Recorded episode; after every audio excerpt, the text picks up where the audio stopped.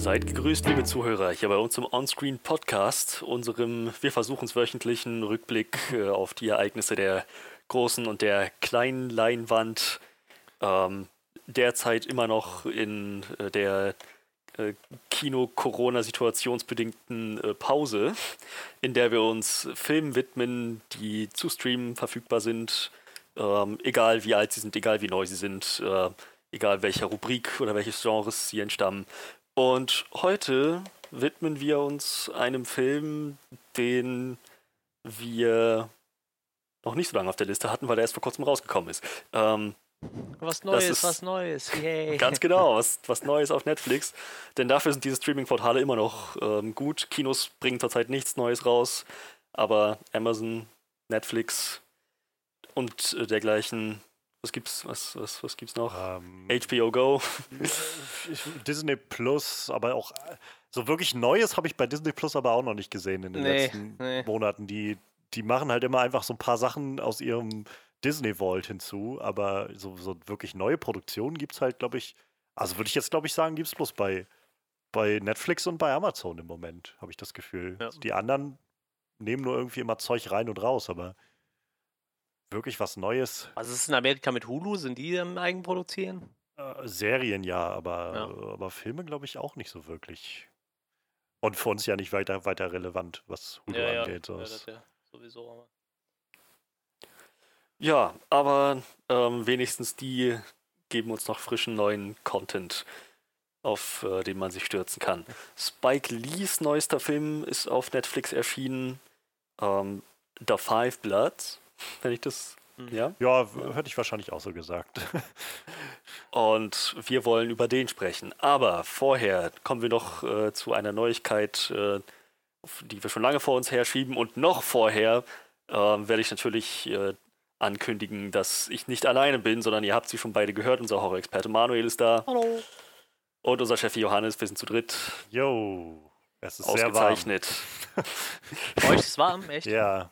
Ja also ich finde es sehr warm. Bei uns sind es 18 Grad, Regen wie Sau und es ist einfach nur schwül. Also ich will mich nicht zu sehr beklagen, es ist besser als, weiß ich nicht, Sturm und Gewitter oder so, aber es geht so langsam wieder in die Phase, wo ich einfach sehr träge werde bei diesem Wetter. Ja, ja, stimmt. Ja, hattet ihr jetzt nicht sogar schwer Unwetter irgendwie? Hab ich ja nicht was gelesen? So? Äh, war, an uns ist es so ziemlich vorbeigezogen. Also es war halt sehr windig ein paar Tage, aber wir haben nicht so viel von dem fetten Gewitter bekommen, was halt so deutschlandweit un unterwegs war. Ja, ich habe nur gesehen, bei euch oben irgendwo da in der Ecke war ziemlich fieses Gewitter. Also wir hatten ja nur zwei ganz kleine. Aber jetzt im Moment haben wir halt einfach, ich glaube, wir haben jetzt noch anderthalb Wochen nur Regen. Und nicht so richtig viel Regen, so Dieselregen die ganze Zeit. Und das drückt halt irgendwie so das Wetter ist total drückend und eklig irgendwie. Also ich habe eigentlich den ganzen Tag das Fenster auf, obwohl es halt draußen eigentlich relativ kühl ist und es die ganze Zeit regnet, aber es ist halt irgendwie so schwül und die Luft die staut sich so. Ich bin echt froh, wenn ein bisschen Wind geht. Naja, wir sind jetzt hier ungefähr so bestellt, dass ich äh, meine Wäsche gut an, wenn ich sie morgens mache, an einem Tag so langsam trocken kriege. auf dem Balkon. Das ist, ja, und ich musste jetzt im ba Badezimmer, wo meine Wäsche hängt, nochmal die Heizung ein bisschen anmachen, damit die Wäsche schneller trocknet, weil ich dachte, oh irgendwann, irgendwann gammelt die die weg. Die Vorstellung, mir jetzt noch die Heizung hier anzumachen in der Wohnung. Oh Gott, würde ich jetzt hier sterben gerade. Ja, aber ich denke, wir sind alle froh, dass der Sommer da ist. Äh, endlich. Ein bisschen Tapetenwechsel für die Welt auf jeden Fall. Ganz genau. ähm, ja, genau. Dann würde ich sagen, starten wir jetzt erstmal mit dem Highlight des Monats. Und äh, wenn ihr das überspringen wollt, ähm, dann äh, switcht ihr einfach zu dem Timecode, den wir in die Beschreibung hauen. Äh, dann äh, äh beginnt ihr direkt da zu, mit unserer Review zu Spike Lee's The Five Bloods. Ansonsten äh, bleibt gerne noch dabei, wenn wir über die Ankündigung des Snyder Cut sprechen. DC Shenanigans, at it again. Man, man, muss einfach nur lang genug heulen. Wenn du lang genug heulst, dann kriegst du alles durchgeboxt, was du willst. Ich, ich denke, darauf kommen wir noch gleich zu sprechen, aber ich finde, das ist wirklich das größte Problem, was ich damit habe. So, abgesehen davon, dass ich niemals nach einem Snyder Cut geschrien habe, aber die Tatsache, dass es anscheinend möglich ist, dass Fans nur laut genug heulen müssen und dann knicken Studios ein, hasse ich irgendwie. Das ist, das ist, ja. Ich meine, mal, mal gucken, wie sich das in Zukunft entwickelt, aber das setzt wahrscheinlich äh, das falsche Zeichen für alle Studios. Für, für Fans und äh, Studios werden nur dazu leiden haben. Ja. Tja, ähm, wie, es, es, war ja, es war ja irgendwie ein recht trivialer Kontext. Zack Snyder hatte irgendwie so, so, so ein Commentary, äh, so, so, ein Live-Broadcast, wo er, was war das? Man Just of Steel hat er, glaube ich, geguckt. Man of Steel geguckt hat. Ähm, und ja. irgendwie im Zuge dessen einfach nur fallen lassen hat. Ach ja, übrigens, ähm, der, der, der, der, der Snyder Cut von Justice League, äh, der kommt dann demnächst. Ähm, und Fans natürlich ausgerastet, weil einfach eine eine große, signifikante Anzahl von Kinogängern, insbesondere Snyder-Fans, Die-Hard Snyder-Fans, äh, sich schon seit Ewigkeiten darauf einschießen. Im Prinzip seit Justice League rauskam, 2017? Ich glaube 17, ja. Ja. Ja, ähm, dass das nicht der Justice League-Film sei, den sie erwartet haben, den sie verdient haben und den, und den Zack Snyder vorgesehen hatte. Daher möchte doch bitte Warner Brothers äh, den, den Snyder Cut rausbringen, statt diese von Joss Whedon verhunzte Version, ähm, die, die dadurch alles kaputt gemacht hat. Dieses sonst großartige Meisterwerk, an dem niemals etwas auszusetzen gewesen wäre, das als Meilenstein in die Filmgeschichte eingegangen wäre, wenn doch nur Joss Whedon nicht seine Finger im Spiel gehabt hätte. Meine Fresse, Snyder-Fans sind echt Trottel. Aber ähm, sie haben bekommen, oder sie, sie, nicht sie haben bekommen, was sie wollten, sondern sie werden bekommen, was sie wollten. Sie werden ähm, bekommen, von dem sie dann im Nachhinein sagen werden, das haben wir immer gewollt. Sie und von dem sie im Nachhinein sagen werden, das war die ganze Zeit da, auch wenn das nicht stimmt. Ja, das ist, glaube ich, der große Punkt, den ich immer noch so, so krass finde an dieser ganzen Angelegenheit.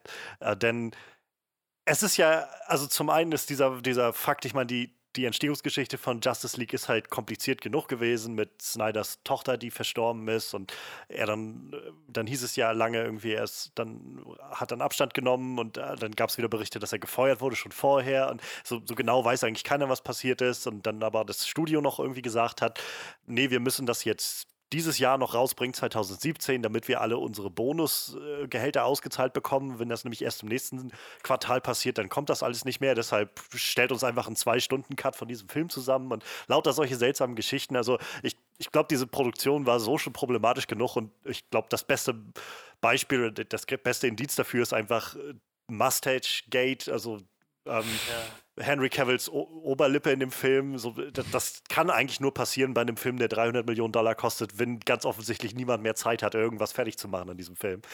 Aber nicht nur, dass man das bekannt war, glaube ich, dass es alles nicht so ganz sauber lief hinter den Kulissen oder so. Zack Snyder hat ja so viel changiert und, und damit geliebäugelt in den letzten Jahren, immer wieder raushängen zu lassen. Nee, nee, es gibt einen Snyder-Cut. Ich habe meinen mein Cut gemacht, der ist dreieinhalb Stunden lang und so weiter. Und und ich, jetzt, wo jetzt auf einmal dann die Nachricht kam, ja, Zack Snyder wird dann, oder er dann gesagt hat, wir bringen den Snyder Cut raus und dann Warner als nächstes sich gemeldet hat, wir haben jetzt unser neues HBO Max, unsere neue äh, Streaming-Plattform. Ähm, ist, übrigens gab es mittlerweile vier verschiedene HBO-Streaming-Plattformen. HBO, HBO Now, HBO Go und HBO Max. Und eine, eine davon haben sie jetzt abgesägt, weil irgendwie sind es dann vielleicht doch zu viele davon. Aber ja, HBO Max und Warner haben dann gesagt, nee, wir, wir bringen dann Zack Snyders Justice League, wird das Ganze heißen, dann nächstes Jahr 2021 bei HBO Max raus. Ähm, was irgendwo eine, also ich glaube, von so einem Business, Business-Standpunkt macht das wahrscheinlich Sinn, dass sie, dass sie sagen, für unseren Streaming-Dienst haben wir dann sowas Exklusives, was scheinbar einige Leute wollen. Aber was mich halt so mega stört an dieser ganzen Geschichte ist, dass Zack Snyder, keine Ahnung, ich weiß nicht, ob ihr euch erinnert, in Episode 3 von Star Wars drehte sich ganz viel darum, dass Anakin äh, Angst hatte, dass, dass äh, Padme stirbt, weil er irgendwelche Visionen hatte und der äh, Imperator ihn geködert hat mit einem, nee, weißt du, also die, die dunkle Seite der Macht, also es gibt da was, das ist nicht die helle Seite der Macht, die kann das schaffen, dass man Leute am Leben erhält und wiederbelebt und so weiter. Und als Anakin sich dann der dunklen Seite verschworen hat, hat dann der Imperator gesagt, ja, cool, und jetzt finden wir bestimmt raus, wie das funktioniert mit diesem am Leben behalten. Und ohne Witz, so fühlt sich das für mich an mit diesem Snyder Cut-Ding, weil er so oft in den letzten Monaten und Jahren die Trommel dafür gewirbelt hat und ständig irgendwelche po äh, Bilder gepostet hat auf Vero oder was für einen komischen Dienst er da benutzt und so von, nee, nee, hier ist, hier ist mein Cut und so und dann irgendwie, ich habe den schon Jason Momoa gezeigt und so weiter. Und jetzt kommt das Ding raus und dann ist die Ankündigung, ja, wir machen den nächstes Jahr, aber dafür kriege ich nochmal 30 Millionen Dollar, damit ich nämlich jetzt quasi umsetzen kann, was ich eigentlich umsetzen wollte, weil ich muss jetzt halt nochmal ein bisschen was nachdrehen und wir müssen noch ein bisschen Voice-Over machen und so weiter. Und ganz offensichtlich gab es doch keinen Cut, der einfach im Schrank stand, den man einfach rausziehen konnte yep. und dann jetzt einfach veröffentlichen könnte. So, und das ist es, was mich so ankotzt. So, und die Fans tun trotzdem so, als wäre es so. Ganz, ganz genau. Und das ist halt, wo ich dann denke, so, ich bin kein Fan von Zack Snyders Film. So, es gibt Leute, die die Filme gut finden und äh, auf der einen Seite denke ich mir, ich, ich will es denen gönnen. So, dann kriegen die jetzt irgendwie das, was sie sich gewünscht haben, meinetwegen. So, aber diese Art und Weise, wie Zack Snyder ganz ehrlich damit umgegangen ist, so unehrlich damit umgegangen ist in der letzten Zeit, in den letzten Jahren und jetzt dann auch noch sich dafür feiern zu lassen und dann auch noch so ein Fandom zu belohnen, die in den letzten Jahren nichts anderes gemacht haben als Bullies zu sein, als Leute einfach mit, mit irgendwelchen Harassment, Drohungen und so weiter zu be befeuern, sobald sie gesagt haben, ähm, es gibt keinen Snyder Cut, wie ihr euch das vorstellt. So, es gibt irgendeinen Assembly Cut von unbearbeitetem Material, wo einfach keine Visual Effects drin sind und kein Voice-Over-Work und nichts drin ist. Davon wird es bestimmt irgendwas geben und die sind für gewöhnlich auch irgendwie vier, fünf Stunden lang, diese Cuts. Aber es gibt keinen Snyder-Cut, der einfach im Schrank steht, den man rausnimmt und dann veröffentlicht. Aber dafür sind die Leute beleidigt worden, angegangen worden, es gab Drohungen ohne Ende und genau auf die Leute hat Warner jetzt gehört und gesagt, ja, also ich habe hier das Statement noch von dem, dem Chef von, was ist das hier, Warner Media and Direct to Consumer Chairman, Robert Greenblatt, wo er halt sagt, im Prinzip 14, äh, über 14 Monate haben wir halt den, den Ruf nach Release des Snyder Cut gehört. Und äh, es ist halt schön zu sehen, dass Fans halt so viel Passion dafür haben. Und wir sind froh, dass wir jetzt sozusagen das Ganze liefern können, was sie gerne sehen wollen. Deshalb kommt dann 2021 Zack Snyders Ultimate Vision of äh, Justice League zu HBO Max. In einer Form, ich glaube, wo das dann in Episoden ausgestrahlt wird von 30 ja, Minuten Länge. Ja. Das, das Schlimme ist, ich hatte halt schon eh die ganze Zeit, man hatte ja schon das Gefühl, dass dieser Justice League-Film einfach voll geballert ist und sich für nichts Zeit nehmen kann, weil halt so viel da reingeballert wurde. Und da denkst du dir so, jetzt kommt da so ein dreieinhalb Stunden Cut und dann denkst du, vielleicht schafft er wenigstens ein paar Sachen irgendwie zu erklären, die irgendwie so. Nee, stattdessen lese ich eine News, Darkseid 3 tritt auf. Mhm. Vorher nie Thema. Neue Justice League-Version erzählt mehr über Robins Tod. Alter, ich brauche nicht noch mehr Scheiße in dem Film, die mir, die mir nichts bringt. Weil A ist dieses DC-Universe schon tot. Also, yep. Ich muss nichts über diesen Robin wissen, weil ich werde nie was über diesen Robin erfahren, weil dieses Universum mehr oder weniger tot ist. So, das interessiert mich einfach nicht. Warum muss ich jetzt noch wissen, was der für eine Vision mit Darkseid hatte, wenn wahrscheinlich niemals irgendwas kommen würde, was darauf hinausläuft, dass Darkseid auftaucht? So. Das ist ja alles vollkommener Kappes. Wenn sie sich jetzt wenigstens hinsetzen würden und würden diese ganzen offenen Fragen und diese ganzen Durchgehetze von diesem Film entwirren und würden den alles ein bisschen spoofer und geschmeidiger machen, dass man nachher sagen kann, vielleicht wird da ein halbwegs passabler Film draus. Nee, da wird einfach nur noch mehr Scheiße reingeballert, die irgendwo Zack Snyder noch in seinem Hinterkopf hatte und gedacht hat, so, boah, die hätte ich jetzt aber gerne noch da drin. Und das ist ja der nächste Punkt. Ich meine, letztendlich die Leute, die halt danach geschrien haben, dass Zack Snyder, also dass der Justice League-Film, den wir bekommen haben, halt nicht das ist, was Zack Snyder äh, damit machen wollte und, und zeigen wollte. Wahrscheinlich wird es das nicht eins zu eins so gewesen sein, wie er das wollte, bei allem, was passiert ist. Aber die Leute haben halt so viel danach geschrien, wir wollen die Version von Zack Snyder. Ihr glaubt doch nicht echt, dass das, was Zack Snyder jetzt rausbringen wird, die Version ist, die er hatte vor drei oder vier oder fünf ja, Jahren, ja. sondern der wird doch in den letzten Jahren auch nur da, da, gesessen haben, sich angehört haben, was Leute zu sagen hatten dazu und jetzt einfach nochmal aus einer völlig anderen Perspektive eine neue Version von diesem Film machen. Der wird Wünsche erfüllen jetzt einfach nur noch. Genauso wie Star Wars äh, Episode 8 war das. Ja. Ja, wahrscheinlich.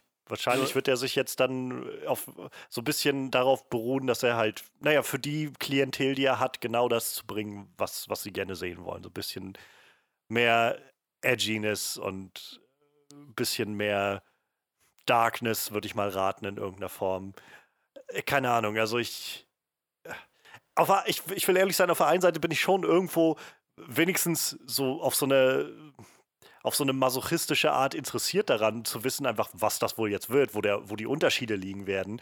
Aber im Großen und Ganzen habe ich halt so sehr das Gefühl, dass es einfach zum einen so ein schlechtes Signal sendet an Fandoms generell. Es gab kurz nachdem das rauskam schon die nächste Trommel, die dann geschlagen wurde für Release the Air Cut of, äh, auf Suicide Squad, damit man, weil das war ja scheinbar auch nicht das, was David Ayer machen wollte mit Suicide Squad. Und ähm, also ich sehe es jetzt nicht außerhalb der Reichweite, dass genau das passieren wird und wir das sehen werden in irgendeiner Form, weil vielleicht HBO Max sich sagt, nö, solche Sachen können wir dann immer noch mal einfach auf, auf äh, unserer Streaming-Plattform raushauen. Und dann haben wir immer noch mal ein paar Leute, wenn wir das noch in Episoden aufteilen, so wenn Justice League jetzt in, keine Ahnung, fünf oder sechs Episoden oder sowas aufgeteilt wird, dann, dann haben wir wenigstens Leute für einen Monat schon mal gefesselt an unseren Streaming-Dienst oder sowas. Das, äh, keine Ahnung, ist, das setzt so ein schlechtes Zeichen, finde ich. Und auf der anderen Seite habe ich halt das Gefühl, dass ausgerechnet so jemand wie Zack Snyder vielleicht nicht unbedingt der Regisseur ist, dem man so viel, dem man so auf der Nase rumtanzen, also nach dessen Nase man irgendwie tanzen sollte, nach dessen Richtung, die der irgendwie davor gibt und die ganze Zeit sagt. Sie haben gerade in der letzten Woche gab es die Meldung darum, dass, also vor ein paar Wochen schon gab es die Meldung, dass sie, äh, dass es wohl die Überlegung bei Warner gibt, dass sie Henry Cavill wieder äh, verpflichten wollen für ein, zwei Auftritte als, äh, als Superman aber halt nicht in einem Solo-Film, sondern in irgendwelchen anderen Filmen, die sie jetzt dann demnächst machen. Und äh, gerade in der letzten Woche gab es jetzt noch das Statement, wo sie halt meinten, also Warner meinte, wir glauben halt nicht, dass in der aktuellen Welt, wie, die, wie es ist, halt ein Solo-Superman-Film funktionieren würde. Und das ist halt, wo ich mir denke, warum denn nicht? weil Zack Snyder der Letzte war, der, dieses, der diese Figur einfach so runtergebrannt hat und so uninteressant gemacht hat für die Leute, sowohl in Man of Steel als auch in Batman wie Superman und in Justice League, wo diese Figur einfach so, so irrelevant und langweilig gemacht wird dem folgt ihr jetzt immer noch weiter und sagt, nö klar, also dann lassen wir ihm jetzt noch mal seinen Film überarbeiten und noch mal was rausbringen dafür, stecken da noch mal 20, 30 Millionen Dollar rein, wenn das mal reicht. Ich, das ist halt, wo ich nicht verstehe, warum man diesem Mann so folgt. Ich denke, es, es ist wirklich, weil die sich denken, da kann man noch Profit draus schlagen, weil der so, ein, so eine Gefolgschaft von Anhängern und Jüngern und Aposteln ja, hat, die alles, alles in Schutz nehmen und verteidigen und vergöttern, was er tut. Ah. Ja, wahrscheinlich. Also, weißt, weißt, du, was ich schon gruselig finde? Es war, es war, sorry, es war übrigens Episode 9, nicht Episode 8. Episode 8 war ähm, Last Jedi, ne? Ja, ja. ja. Episode ja, 9 war die, die die Wünsche erfüllt hat von all denen, die mit Last Jedi nicht zufrieden waren. Ja, ja, ja. Und ähm, natürlich dann ein großer dampfender Haufen letzten Endes rausgekommen ist. So, Manuel, sorry. Äh, was ich schon total erschreckend finde, ist, ne? Justice League, Musik bei Danny Elfman. Mhm. Zack Snyder's Justice League Musik bei Junkie XL. da hört es ja schon auf, so, weißt du? Das ist doch schon, das ist doch schon ein schlechtes Zeichen. Also ich mag Junkie XL, aber ich weiß doch, was Junkie XL für Soundtracks macht. Der macht sowas wie naja, Mad Max. Der macht so abgefuckten Scheiß. Das, das war ja das Problem bei dem, also sie hatten ja, glaube ich, für, für äh, Batman wie Superman war ja, glaube ich, auch Hans Zimmer und Junkie XL sogar schon ja, in der genau, Kombination. Ja. Und sie hatten, glaube ich, schon angefangen an Justice League zu arbeiten. Und nachdem Zack Snyder dann aber gegangen ist, haben, sind die irgendwie dann auch gegangen und dann haben sie Danny Elfman eingesetzt. Was, glaube ich, aber auch sehr seltsam war. So, yeah.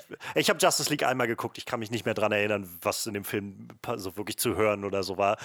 Nicht vieles hängen geblieben davon. Aber was ich halt einfach noch weiß und was immer wieder besprochen ist, dass Danny Elfman dazu übergegangen ist, halt dann auf einmal das 1980 Tim Burton Batman-Thema in den Film reinzubringen und das alte Christopher Reeve Superman-Thema in den Film reinzubringen, was irgendwie auch seltsam ist ja, das in diesem Universum.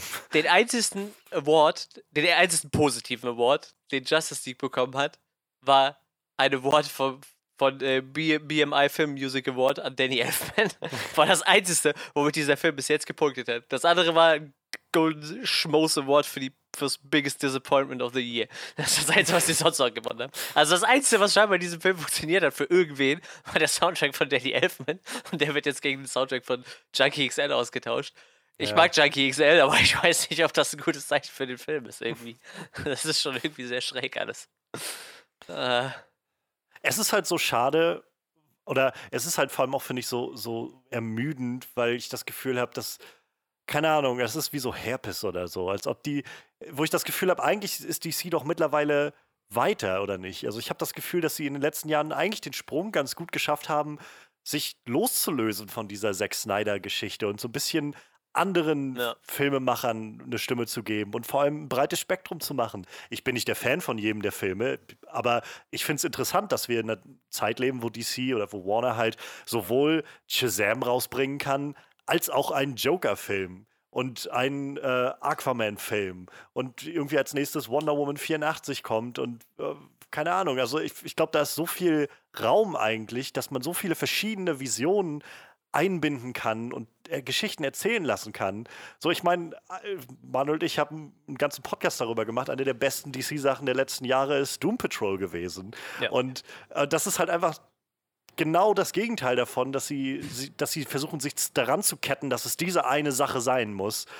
Statt zu sagen, nein, wir können so viele einzelne Dinge aufziehen und, und interessante Filme erzählen mit interessanten anderen Figuren, aber nein, wir kehren regelmäßig dahin zurück und bringen wieder diese Zack Snyder-Version zurück, die ganz offensichtlich, also ich will nicht immer so von oben herab sein. So, es gibt Leute, die die ganz toll finden und, und denen sei das gegönnt. Aber so zu, weiß ich nicht, das so aufzubauen, als ob das halt die Marschrichtung sein sollte für alles andere. Und das ist ja auch immer das Problem, finde ich, bei vielen dieser Snyder-Fans, die halt genau das immer raushängen lassen. Von wegen, das sind echte Filme, ja? Und äh, ihr könnt, ihr vertragt bloß alle so echte Filme gar nicht. Deshalb regt ihr euch darüber auf oder so. Und das, das ist, keine Ahnung, das, das ist so ermüdend. Das, das Schlimme ist ja echt, wenn du Doom Patrol gesehen hast, dann denkst du dir einfach sowas wie Suicide Squad, ne? Das hätte quasi Doom, wie Doom Patrol als Film funktionieren können. So, ne? Du hattest so gute Charaktere, die mit Sicherheit in einem anständigen Film echt gut funktioniert hätten. So. Also ich mag sehr, sehr viele von den Charakteren sehr gerne. Also, so Will Smith fand ich großartig in dem Film. Irgendwie so viele Sachen, die funktioniert hätten können. Und dann kriegst du da so eine Grütze aufgetischt. Ne? Das ist echt furchtbar. Richtig, richtig furchtbar. Ich glaube, echt, DC hat mit äh, den Serien schon äh, eine gute Richtung gefunden. So und ich, ich mag Birds of Prey ganz gerne. Shazam habe ich nicht gesehen, aber was ich so von euch gehört habe, ist ja ziemlich gut. Ich fand Aquaman nicht scheiße, Wonder Woman war super. Aber dazwischen hast du halt gefühlt echt so viel Grütze gehabt. Das ist echt der Wahnsinn, ey. Man muss halt echt sagen, Man of Steel mit seinen 54% oder was der hat bei Rotten Tomatoes ist ja schon, ja, er ist schon fast einer von den, von den guten Filmen. Ne? Das, das, ist halt echt traurig, wenn man da so drüber nachdenkt. Und das wahrscheinlich nur, weil irgendwie Christopher Nolan noch seine Finger mit dem Spiel hatte so und der irgendwie Wenigstens ich schließe dich aus, dass es auch ein bisschen daran liegt, dass zu diesem Zeitpunkt die Leute noch sehr offen waren für Zack Snyders Vision. Ja, okay, das kann ja. Und erst so ab Batman wie Superman festgestellt haben, okay, kann es sein, dass es irgendwie schlecht ist? Ja, das ist halt, das ist halt das Ding, oder? Also gerade Batman wie Superman ist ja dann das gewesen, wo er wirklich so viel freien Spielraum hatte und Warner ihn ganz offensichtlich so frei Hand anlegen lassen hat an all diese Figuren und diese Welt und seine Vision da hat raus, rausformen lassen. Und, und trotzdem ist dieses Ding voll mit. Also visuell ist Zack Snyder halt einfach jemand, der klar weiß, was er will und der weiß, wie man eine Kamera bedient. Ohne Frage. Aber der Film ist trotzdem voll mit diesen ganzen Momenten, die auch nicht besser werden, wenn du einen Drei-Stunden-Cut hast. So, es wird eine Martha-Szene wird nicht besser werden durch einen Drei-Stunden-Cut. Oder nee. die Vorstellung davon, dass äh, LexCorp überhaupt der Lex Luthor, der, der, der eingesetzt wird. Oder die Vorstellung, dass LexCorp einfach lauter Dateien hat über die ganzen Justice League-Leute und denen Logos angelegt hat und so. Solche, so, diese ganzen Sachen, wo du das Gefühl bekommst, wo ich immer wieder das Gefühl bekomme, ich will nicht so von oben herab sein, aber ich krieg halt immer wieder das Gefühl, dass Zack Snyder halt einfach kein guter Geschichtenerzähler ist. So, er ist visuell sehr, sehr begabt und weiß, wie er Dinge einfängt und in, in Szene setzt. Aber ich glaube nicht, dass er wirklich viel Interesse daran hat, mitnehmende Geschichten zu erzählen und die Figuren irgendwie greifbar zu machen in irgendeiner Form. Das ist ja total gut. Also ich glaube, so sein wirklich von den Kritikern hochgelobter Film ist, glaube ich, Dawn of the Dead. Da hat er die Story aber nicht geschrieben. Ja. da hat er halt nur Regie geführt. Ich bin halt ein Riesenfan von 300, weil er das erste Mal seinen, seinen Stil so ausgepackt hat und ich finde, in dem Film kommt das halt super rüber. Also, ob Sucker Punch ist halt so ein Film, ich mag den sehr gerne, aber einfach, weil der unglaublich cool aussieht, so, aber an der Story ist halt kaum was dran, wenn man mal so drüber ich fand nachdenkt. Den so ne? dumm. Sucker Punch ist so ein. Ich oh. mag den super gerne, weil ich diese ganzen Welten total geil fand, die der da gemacht hat. So. Also ich mag den wirklich sehr gerne. Ich habe den auch echt oft geguckt. So. Und bei Watchmen scheiden sich halt auch die Geister, weil er halt den Spirit vom Comic nicht so einfängt, wie er das soll. Aber ich mag den halt auch noch. Aber danach habe ich halt auch echt mit dem gebrochen. Ich finde so. halt, Watchmen ist für mich halt so die Inkarnation oder, oder die beste Manifestation von dem, was Zack Snyder ausmacht. So, er, er schafft es halt, den Comic an vielen Stellen so eins zu eins mhm. aufs Bild zu übertragen, was beeindruckend ist. aber er verfehlt halt meiner Meinung nach von vornherein, also seit der ersten Minute des Films, absolut, was den Comic ausmacht. Yep, yeah. Weil er es halt so geil findet, diese, diese Menschen aus Granit da zu zeigen, diese ganzen Superhelden. Wenn der Comedian am Anfang des Films halt sich, sich einen Kampf liefert mit, seinem, mit dem Assassinen, der auf ihn angesetzt ist. Und er schlägt mit der Faust so durch eine, durch eine Backsteinwand durch oder sowas. Ja. So, das ist halt nichts, was ein normaler Mensch macht. Das sind halt, das ist was wie Superman das machen würde oder weiß ich, Captain America oder so. Aber halt kein normaler Mensch, der mit der Faust einfach mal so eine Backsteinwand durchhaut. Und das ist aber genau der Punkt von Watchmen. Das sind alles normale Menschen. Bis ja. auf Dr. Manhattan sind das alles normale Menschen, die einfach sich ein Kostüm anziehen.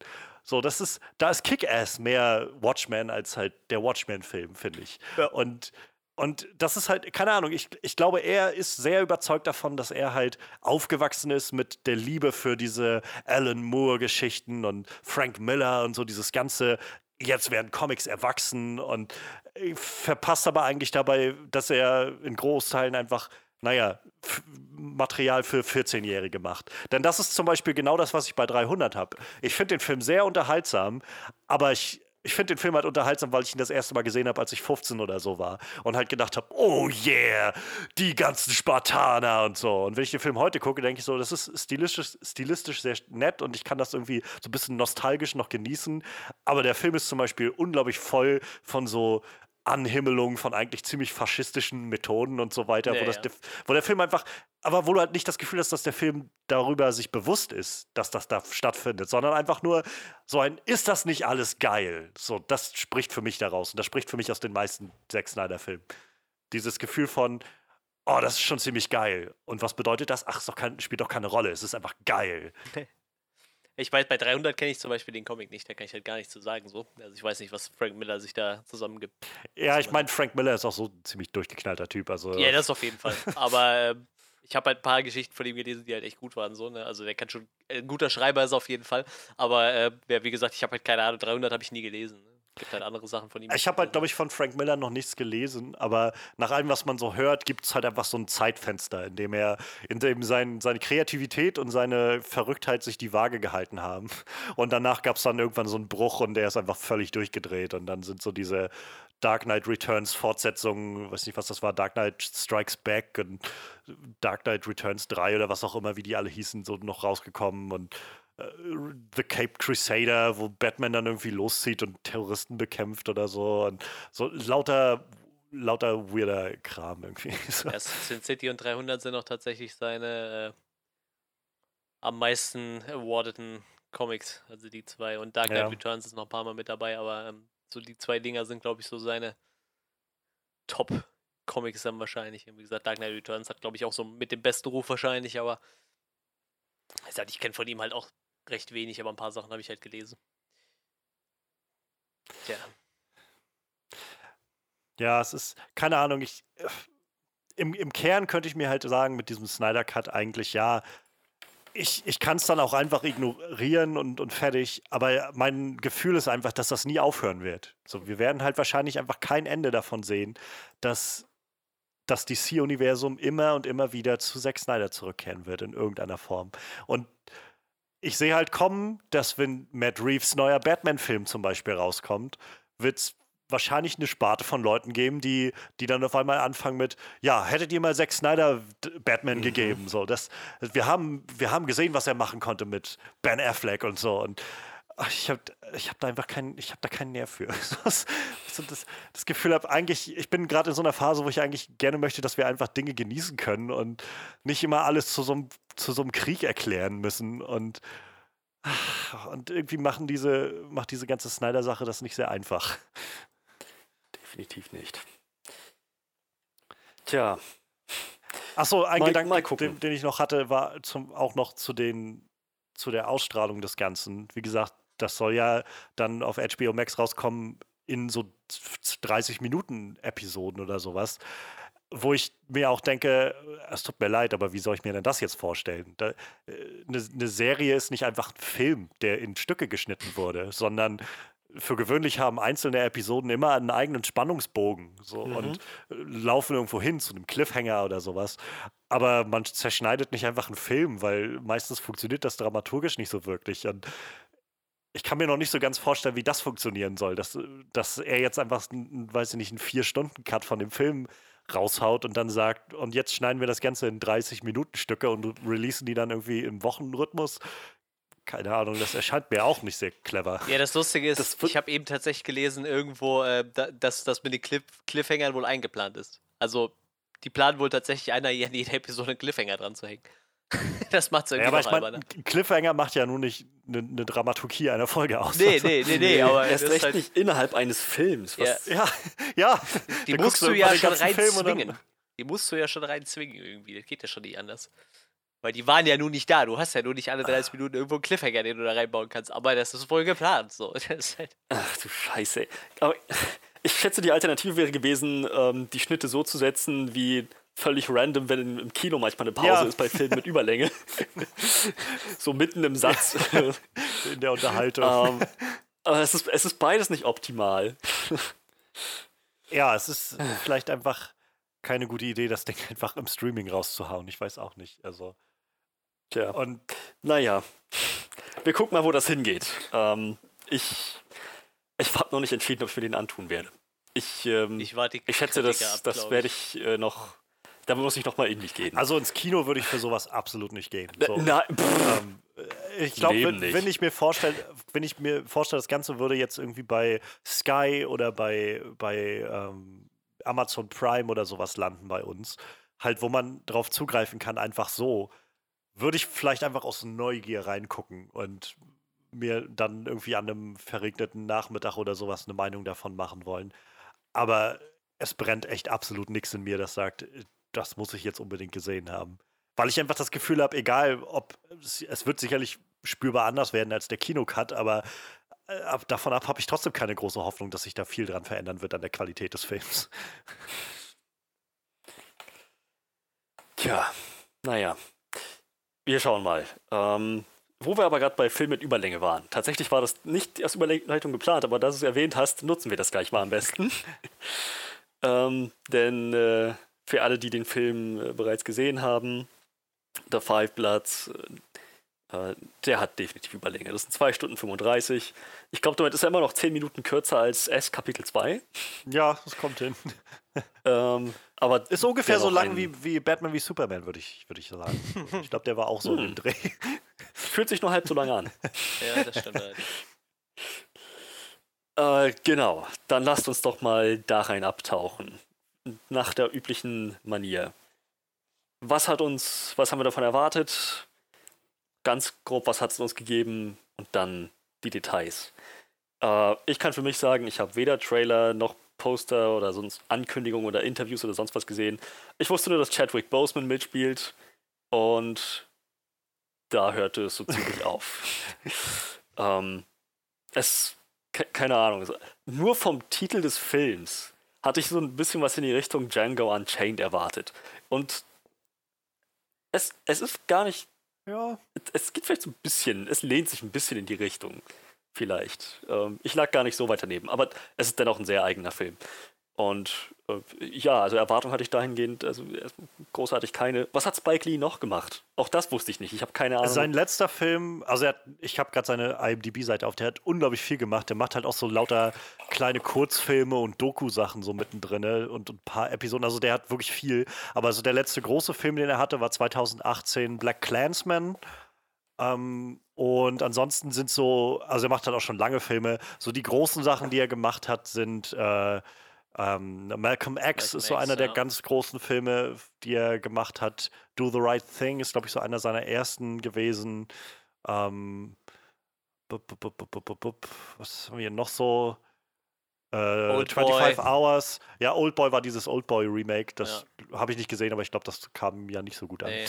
ähm, auf ja, jeden Fall kann also, man sagen, meistens geht es irgendwo um die Geschichte der Schwarzen, kann man sagen. Genau, es ist ne? halt das, sehr afroamerikanische ja, genau. Perspektive, die er immer wieder einnimmt. Ja, das auf jeden Fall. Ähm, er selber, sehr Afroamerikaner. Ja, ja, So ein total ähm, lustiger kleiner Dude, ja. der irgendwie auf der Oscarverleihung irgendwie Sam Jackson auf dem Arm springt und so.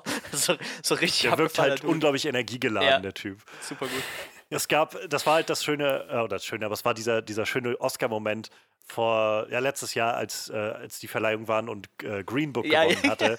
Und Black ja. Clansman war halt auch nominiert. Und Green Book ist halt so, naja, einfach so dieser typische Feel-Good Antirassismus-Film. So, die Weißen sind doch alle gar nicht so schlimm und Rassismus ist auch nicht so schlimm. Und er fand das halt wohl gar nicht nett, also, also, schon gar nicht gut, dass der Film nominiert war und dann auch noch gewonnen hat. Und dann wurde er im Nachhinein das angesprochen von zwei Reportern ja. auf dem roten Teppich. Er hatte halt selbst einen Oscar fürs Drehbuch, glaube ich, bekommen für Black Clansman. Ja. Und dann stand er da mit seinem Oscar und sie hatten ihn angesprochen auf Green Book. So, was, was halten Sie von dem Gewinn? Was halten Sie von Green Book, so, der, der jetzt den Film, den, den, Oscar gewonnen hat? Und dann fragt er halt noch so irgendwie, are you, are you British? Und die meinten, yes, okay, let me tell it in, in your own, uh, in, in your own language.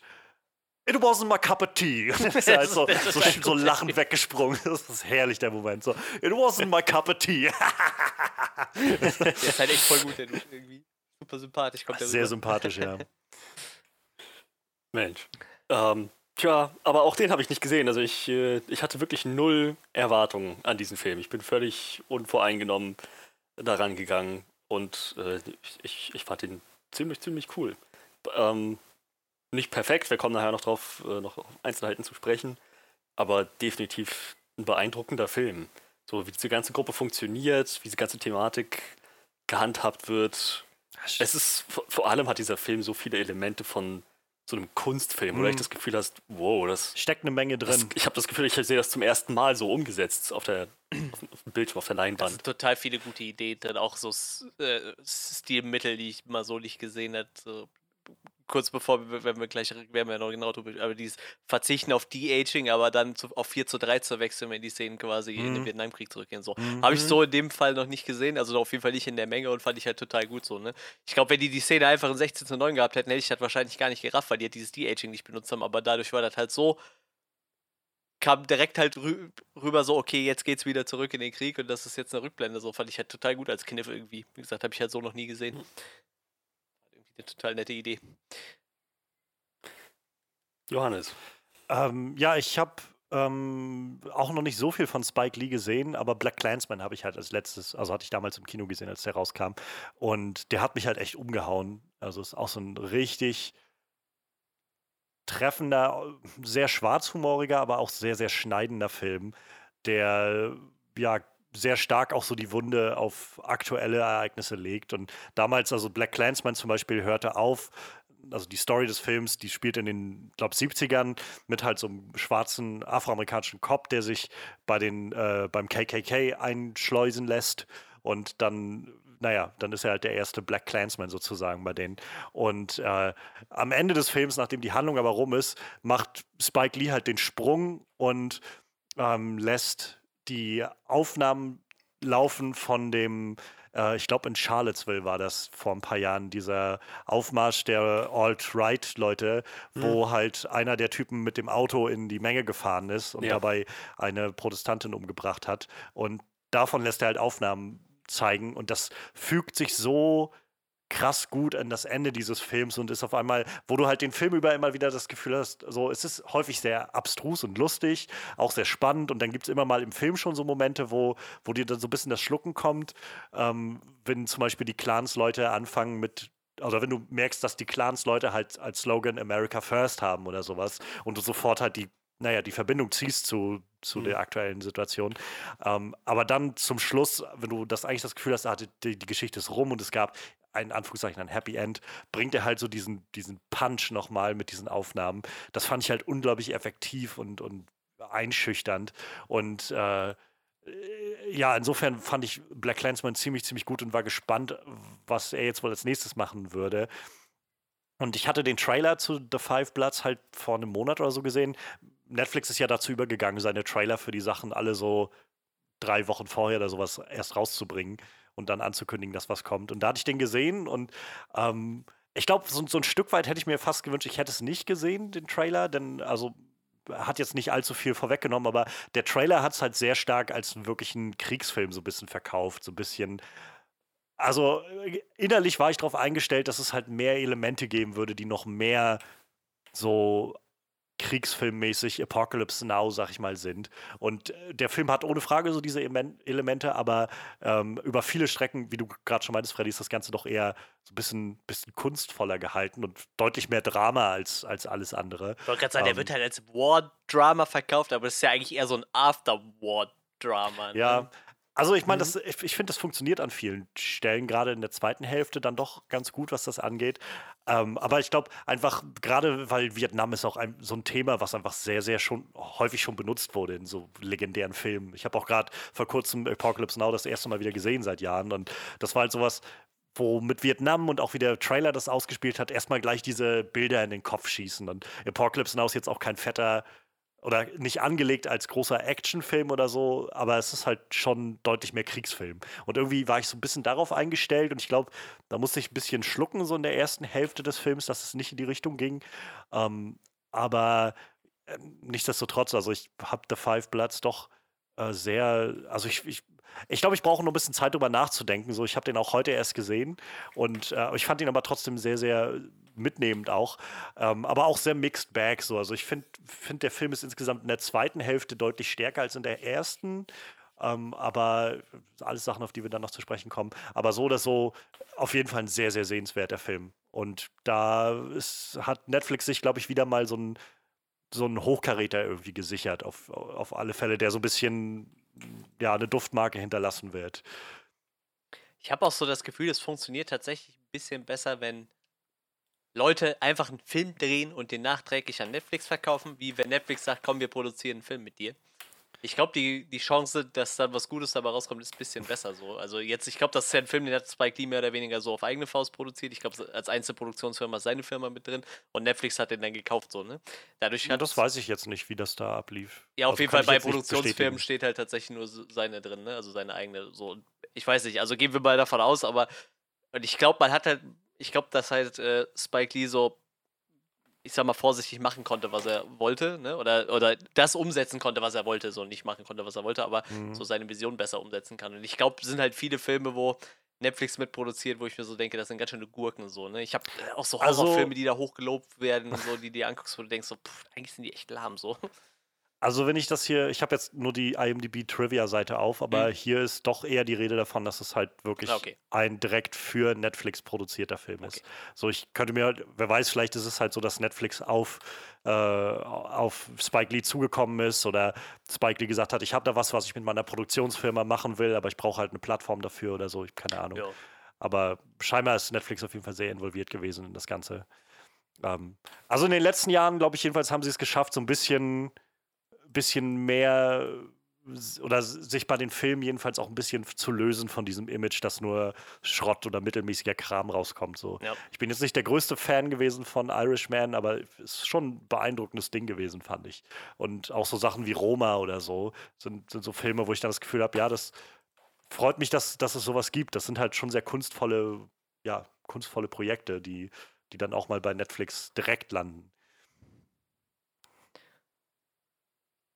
Ja, dann äh, denke ich, sind wir alle recht positiv gestimmt dem Film gegenüber. Hab eigentlich noch gar nichts gesagt. ich, ich glaube, Manuel hatte sich von kurz eingeklinkt und dann. Äh, Ach so, oh, Verzeihung. Äh, dann, dann Manuel, bitte.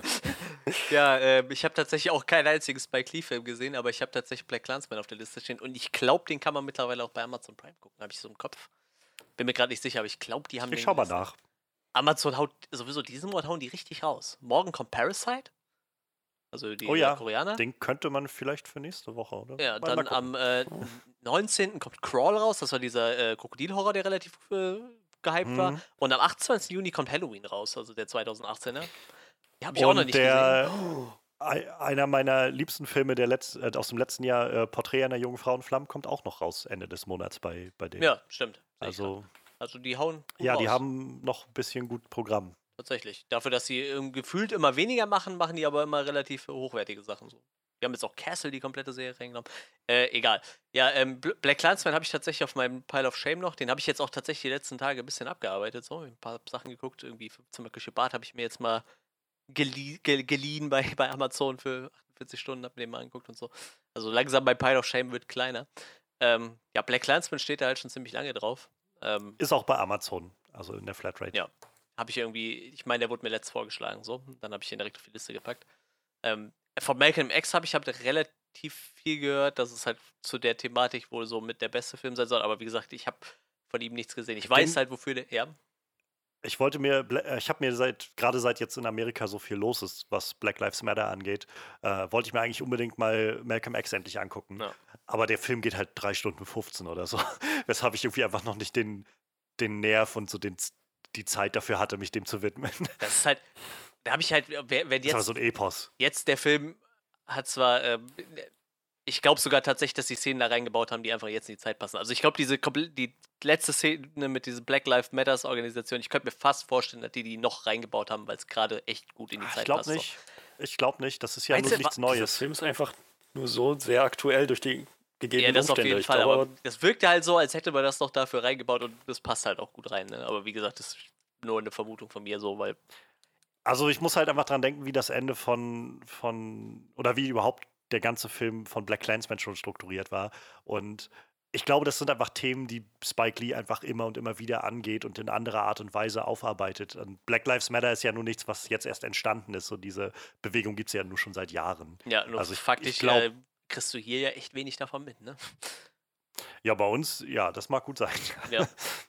Es, es ist halt echt, ich habe mir das den ganzen Film über, über gedacht, ne? So, es ist echt schwierig, sich in Rassismus reinzufühlen, wenn du A, der weißeste Dude bist in einem, ja. in einem weißen Land und du selber einfach gar keine rassistischen Tendenzen hast. So, ne?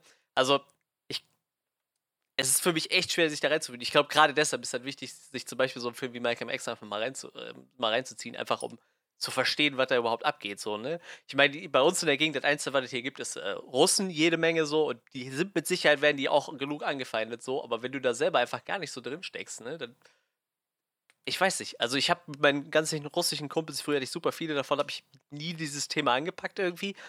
Und wie gesagt, wenn du halt selber irgendwie keinen Groll gegen irgendwen hegst, ist das halt super schwer, sich da reinzufühlen.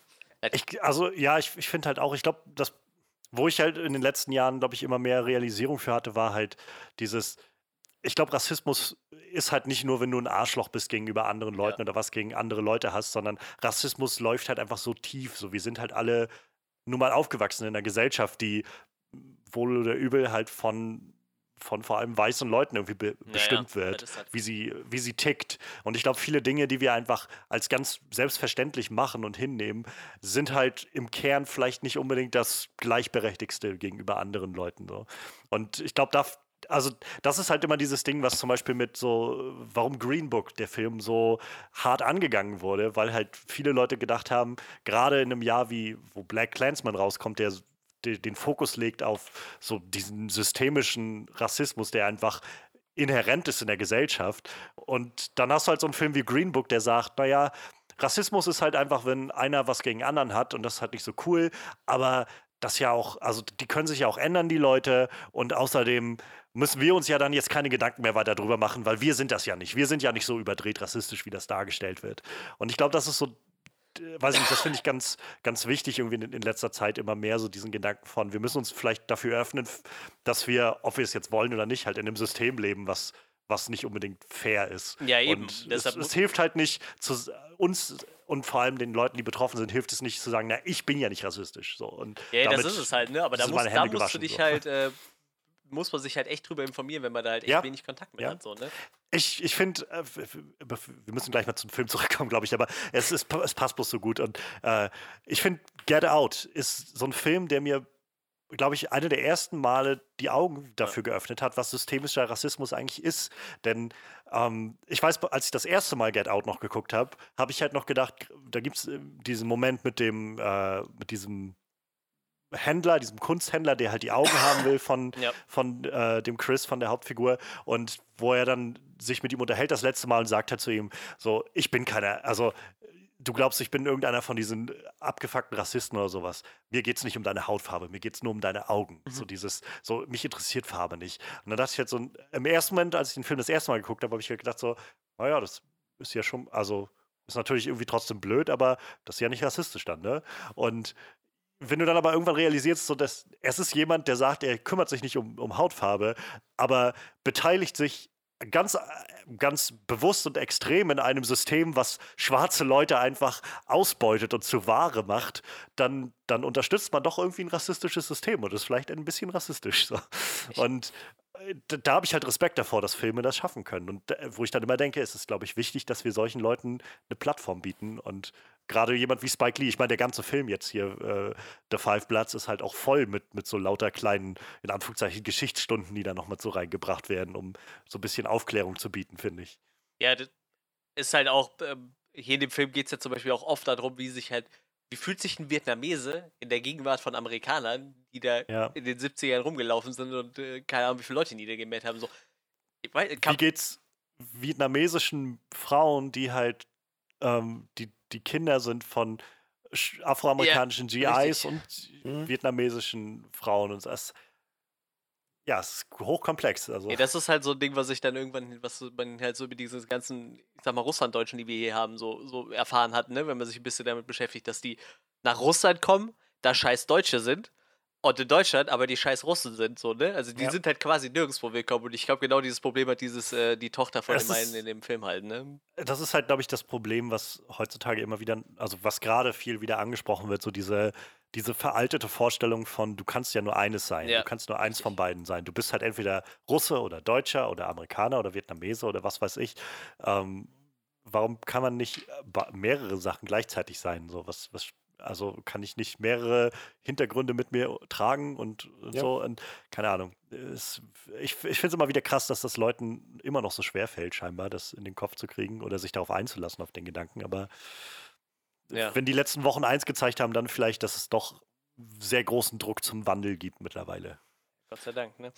Das ist halt auch total krass, wenn du dann einfach du denkst dir halt so, ja, du bist halt total weltoffen, dir ist halt echt vollkommen egal, wo einer herkommt, aber im Endeffekt reicht das halt nicht, ne? Weil halt ja, ja, ja. alle anderen Leute halt einfach die Augen nicht dafür haben und du selber dann auch irgendwann die Augen nicht dafür hast, dass halt um dich rum vielleicht tausend Leute sind, die irgendwen unterdrücken, so, ne? Ich habe jetzt irgendwie letztes, irgendwie, ich wollte gerne irgendwann mal nach Südafrika und dann liest du dir so ein bisschen was über Südafrika durch und dann steht da, Schwarze in Südafrika verdienen 10% von dem, was Weiße da verdienen. In einem Land, was eigentlich schwarzen Leuten gehört hat, was einfach irgendwelche Weißen übernommen haben. Ne? Wenn du dir das mal überlegst und den Weißen ist dann einfach vollkommen Latte, ne? Also ich gehe mhm. davon aus, die meisten Weißen, also äh, genug Weiße werden nichts gegen Schwarze haben, aber die tun halt auch nichts dagegen, um diese Missstände irgendwie aufzudecken da irgendwie, ne? Ne, ich meine, wie oft hat man, es ist jetzt nichts Unbekanntes, glaube ich, bei uns, wie oft du das hast, wenn es Bewerber um eine Wohnung gibt. Wie oft du da ja. Berichte davon hast, dass Leute sagen, naja, wenn es halt dann zwischen einem, einem, in Anführungszeichen Deutschen und einem in Anführungszeichen Ausländer darauf hinausläuft, jemand, der halt nicht sehr, ja, weiß oder so aussieht oder das, was man gerne als Deutsch lesen will oder so, dann, dann wird man wohl eher sagen, ja, dann gebe ich die Wohnung halt doch dem, dem, der doch ein bisschen vertrauenswürdiger aussieht, weil er halt mehr Deutsch ist oder so. Und das, kann man das jetzt demjenigen zu, zulassen, der irgendwie da die Wohnung einfach haben wollte und einfach sie jetzt bekommen hat, naja, vielleicht nicht hundertprozentig, aber er ist trotzdem Bestandteil dieses Systems, was ja. einfach andere Leute sehr benachteiligt. Ja. Und da hilft es halt dann nicht zu sagen, naja, aber ich habe ja nichts gegen Schwarze, so, ne? Ja. Halt, so. Ja, das kann sich, das System kann sich halt nur ändern, wenn alle an einem Strang ziehen und nicht einfach man sagt, nee, macht mal und wir ruhen uns mal aus. Ja, so. tatsächlich.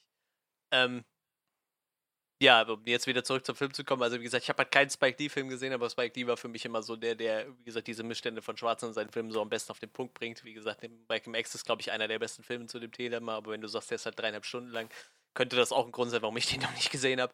Ähm, und wie gesagt, äh, alles Mögliche und dann halt immer mit irgendwelchen Themen, so jetzt gerade wieder wird der auch wieder bekannt, wie, wie, wie äh, dass diesen Kuckucksklan halt immer noch gibt und der noch relativ aktiv ist. Ne? Ja. Also jetzt gerade merkst du das halt wieder richtig krass, wie, wie, wie crazy das halt ist und dann, dass er halt immer so Themen aufarbeitet und ähm, wie gesagt, ich muss sagen, Vietnamkrieg ist halt nicht so meine Zeit irgendwie. Ich habe keine Ahnung, wie viel mir da geschichtlich durchgenommen haben in der Schule so und äh, ist halt jetzt nicht so ein Thema, wo ich sagen kann, bin ich jetzt voll heiß drauf so, aber so wie gesagt, ich wusste halt über den Film nicht so, bin da halt relativ vorurteilsfrei reingegangen, aber habe mich schon ein bisschen darauf gefreut, weil es halt echt mein erster Spike Lee-Film war so und ich halt irgendwie, gesagt, eher so als diese tragende Figur irgendwie dieser, wie nennt man es, versuchten Gleichberechtigung ist und, und, das in seinem Film immer wieder aufarbeitet, so habe ich mich dann doch irgendwo drauf gefreut und ja. fand den Film halt auch äh, dementsprechend gut so. Auch wie gesagt, wenn es halt mir echt schwerfällt, mir so Sachen vorzustellen. Ne? Ich finde es halt gut, dass jemand dann diese Sachen reinbaut und du halt so merkst, wie es wahrscheinlich ist, wenn dann halt äh, so ein Vietnamese dann mal wirklich mit einem Amerikaner aneckt. Sonst werden die halt toleriert, aber du dann doch merkst, wie viel Hass eigentlich da noch irgendwie vorhanden ja. ist und so, was du halt so eigentlich nicht mitkriegst. Ne? Das ist halt schon irgendwie spannend, wie, wie Spike Lee sowas thematisch dann aufarbeitet. Also ich fand den Film ziemlich gut. Ist halt äh, dann doch, irgendwann habe ich dann gemerkt, dass der Film doch verdammt lang ist, aber mir war jetzt tatsächlich dann nicht so, als wäre mir das, äh, als wäre mir unglaublich lang, langweilig während dem Film, aber so zweieinhalb Stunden ist natürlich schon ein Brummer. Gut, dann schätze ich, schauen wir jetzt mal im Detail, was genau an dem Film äh, lobenswert war und was vielleicht nicht so gut funktioniert hat. Ich lasse euch äh, gern den Vortritt.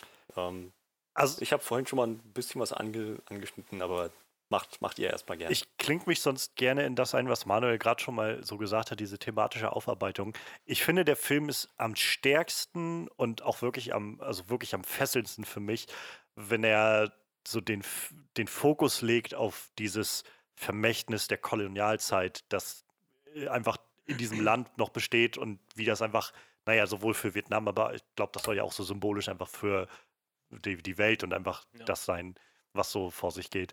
Ähm, und da so den Fokus drauf legt, wie, wie sehr das noch alles geprägt ist davon und vor allem auch so ein bisschen den Finger in die Wunde legt und die halt immer noch sehr offen ist. Also ähm, der Film wird nicht umsonst einfach die, die amerikanischen GIs, also auch afroamerikanischen GIs, von denen ja klar gemacht wird, dass sie selbst immer wieder aus, in Amerika in die Kriege geschickt wurden mit dem Versprechen, dass sie jetzt dann endlich ihre Rechte damit äh, erkämpfen können, nur um im Anschluss dann wieder verarscht zu werden.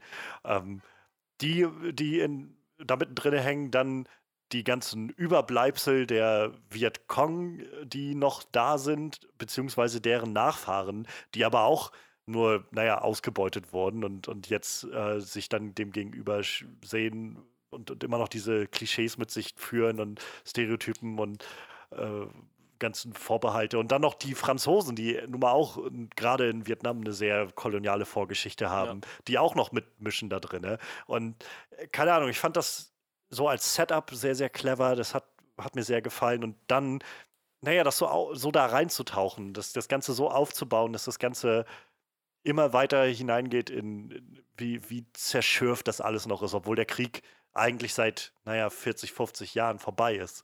Und trotzdem stehen sich dann irgendwann äh, die letzten GIs aus dieser Zeit und Vietnamesen gegenüber mit Waffen, die noch nicht mal, die, die noch nicht mal geboren waren, als der Krieg getobt hat, aber trotzdem eigentlich aus demselben Grund immer noch da sind. Ich meine, der ganze, der ganze Kern des geht darum, dass da noch Überbleibsel sind aus der Zeit, sei es jetzt das ganze Gold oder die ganzen Minen, die da noch liegen und so. Es ist halt einfach alles zerfurcht ja. aus dieser, dieser Zeit, des, des Imperialismus, des Kolonialismus, der dieses Land gebeutelt hat. Und ich glaube, dass Spike Lee halt gerade mit dem Schluss dann dieses Black Lives Matter-Thema und so weiter, wie das alles mit reingearbeitet wird, eher noch sagen will, ja, das ist jetzt nicht nur in Vietnam so, das ist einfach, wir leiden alle noch darunter.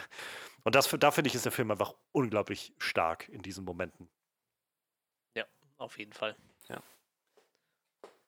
Ähm, ich fand es halt auch in diesem Zusammenhang ziemlich, sorry. Ja, aber.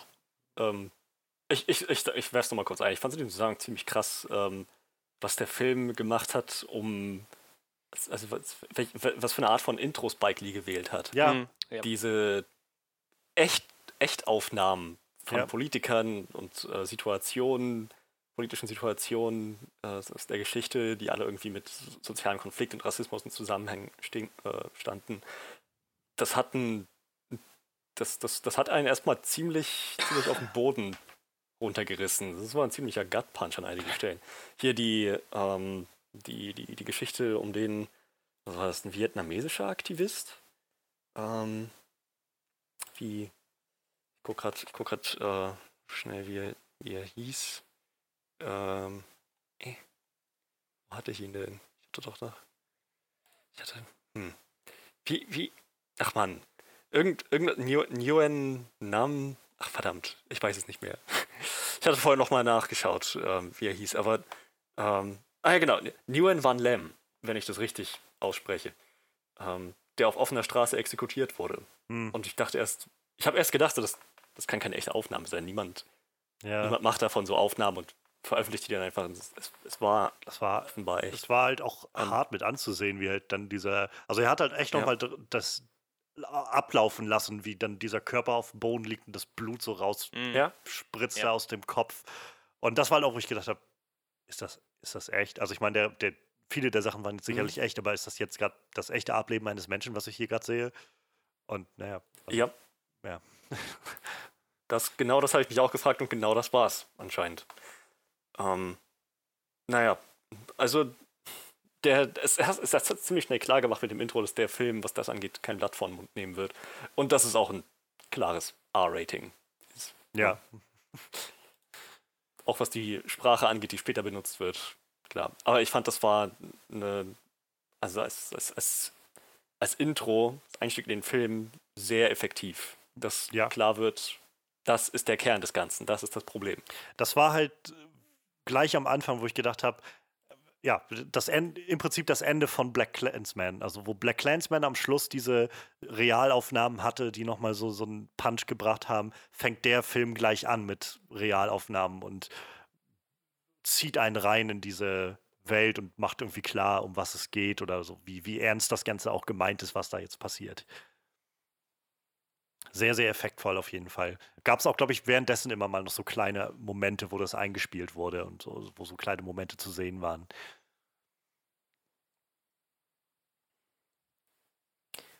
Manuel, du wolltest noch was sagen? Ja, ich weiß aber nicht mehr, wo ich einsteigen wollte.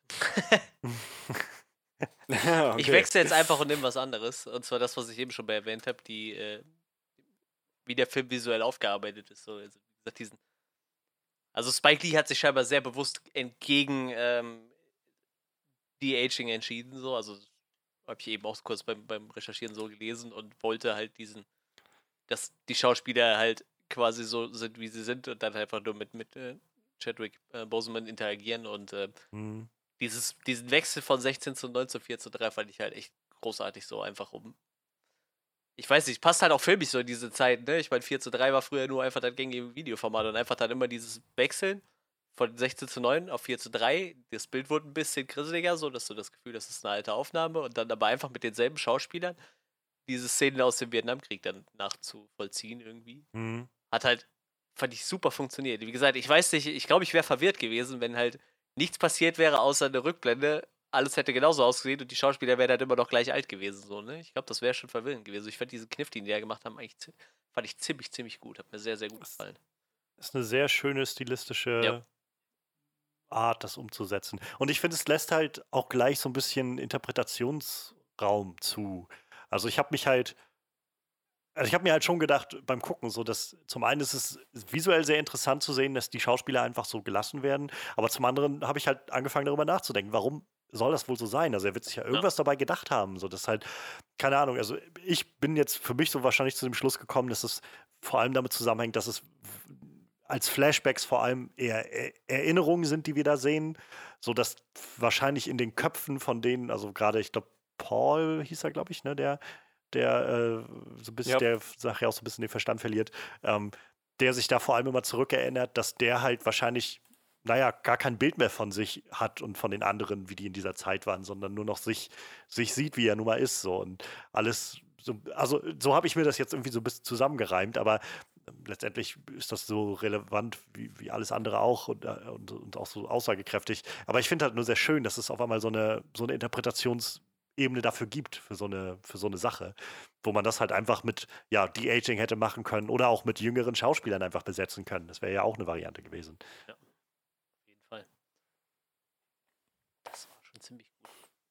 Das ist halt ein relativ neuer Ansatz. Ne? Klar, hast du schon mal irgendwo ein, so, ein, so, so ein Bildwechsel drin, also, aber in dem Fall halt, das wirklich über den ganzen Film durchzuziehen, für jeden Rückblick, fand ich schon ziemlich beeindruckend. Ja. War schon ganz cool. Vielleicht auch nochmal so ein, so ein kleiner Input, sehe ich hier gerade bei, bei IMDb Trivia, ähm, was der Regisseur oder was das für, ja, für eine Rolle spielt oder was das ausmachen kann, wer das Ganze inszeniert. Der Film ist wohl original geschrieben worden, also auch die beiden Autoren, Danny Bilson und Paul DeMeo, äh, haben den geschrieben und da hieß er The Last Tour und darin ging es eigentlich um vier äh, ältere weiße Veteranen, die halt nach Vietnam ja, gegangen wären. Und ähm, ja, Oliver Stone sollte dann lange Regie führen und dann hat das aber alles nicht geklappt und so. Und ähm, naja, ich kann mir auf jeden Fall vorstellen, dass das Ganze zum Beispiel ohne diese afroamerikanische Perspektive ein völlig anderer Film gewesen ja. wäre. Deshalb, ja, schon, ist schon mal spannend, wie sich so solche Projekte dann entwickeln und, und ändern können. Ja, du hättest ja diesen, diesen ganzen äh, Subplot mit dem, dass ja, die, die äh, schwarzen GIs irgendwann merken, dass sie quasi selber nur benutzt werden. Der wäre ja, ja, komplett weggefallen in dem Fall. Ne? Ja. Das ich habe mich sehr erinnert gefühlt, als bei diesen Szenen mit Chadwick Boseman, wo sie das immer gezeigt haben, ähm, habe ich mich sehr erinnert gefühlt, so, an, so ein bisschen an Apocalypse Now, wie äh, Marlon Brando da eingesetzt ist, halt als so ein, ähm, naja, auch als so ein, so ein GI oder, oder Ex-Officer,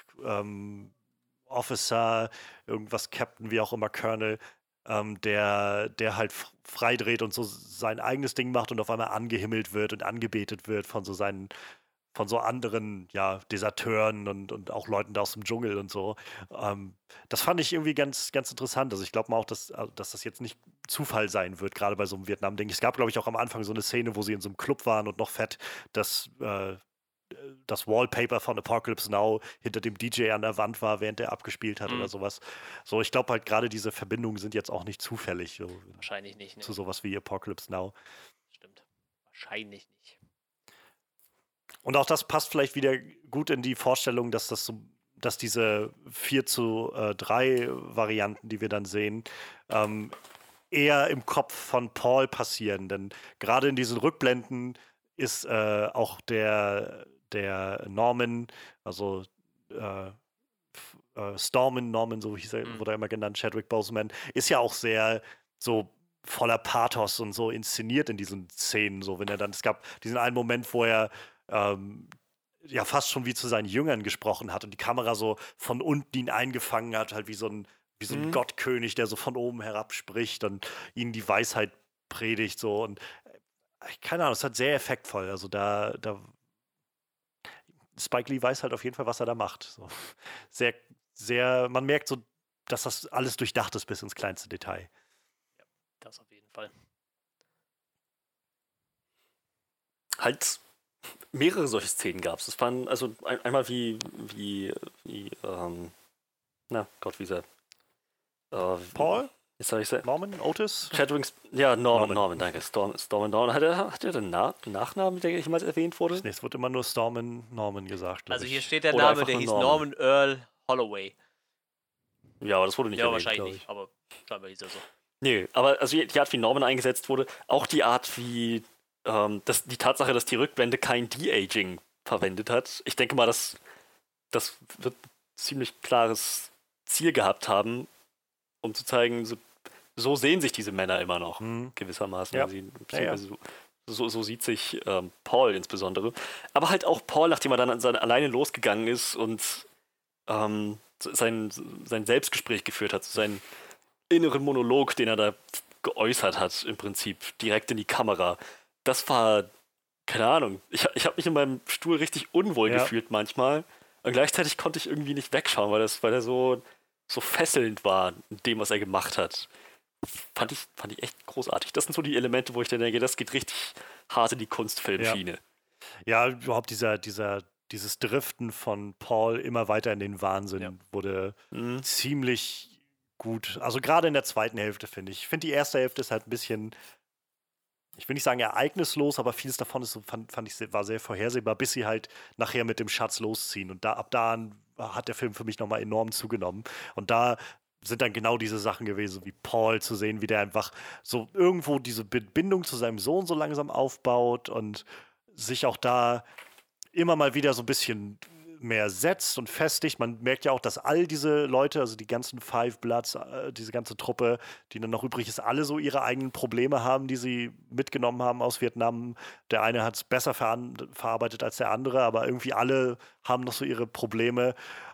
Aber bei Paul wird es halt so spürbar, dass der einfach immer weiter abdriftet und sprunghaft ist. Und ich fand ganz, ganz, ja, weiß ich, wegweisend dann nachher, nachdem äh, der Eddie explodiert ist auf mhm. der Mine, mhm. wo er, also wo du so richtig gemerkt hast, wie er einfach so wie so ein Schalter umgelegt wurde und er sofort im Kriegsmodus wieder war. Als ob halt, ja, ja als ob es 71 wäre, es ist keine Zeit vergangen. Seine erste Reaktion war, hat die Explosion ist garantiert von irgendjemandem gehört worden und so äh, in diesem Gedenken von, da sind immer noch Feinde da draußen. Der Vietcong ist immer noch da draußen, der jetzt auf uns zukommt und ist sofort in diese Position rübergegangen von Anweisungen geben, wir müssen uns verteidigen, die ganzen, äh, diese Truppe um die, um die Franzosen da, um die französische Lady, ähm, Heidi, glaube ich, hieß sie, ähm, die müssen jetzt unbedingt erstmal gefesselt werden und so weiter. So, es, ja, es ist krass, wie das immer weiter eskaliert ist, bis er nachher dann völlig alleine loszieht und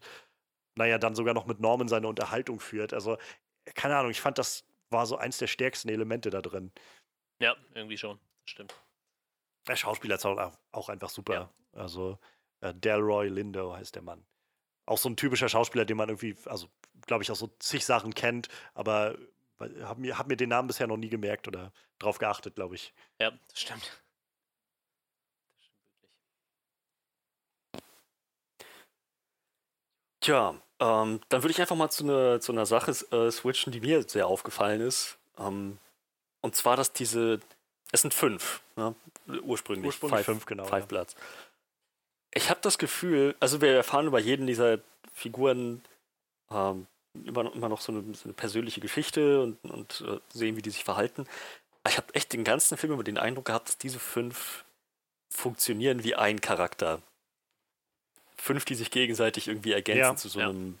Gefüge, zu so, zu so, einer Einheit irgendwo. Und ich denke, ich denke, das wird ja auch irgendwo das Ziel gewesen sein, weil das ist ja letzten Endes ihre Einheit, ihre Zelle, ihr, ihr Zusammenhalt, alles drum und dran. Aber die haben sich so krass ergänzt, diese fünf. Die haben quasi einen, einen, einen neuen Megatron-Charakter geformt.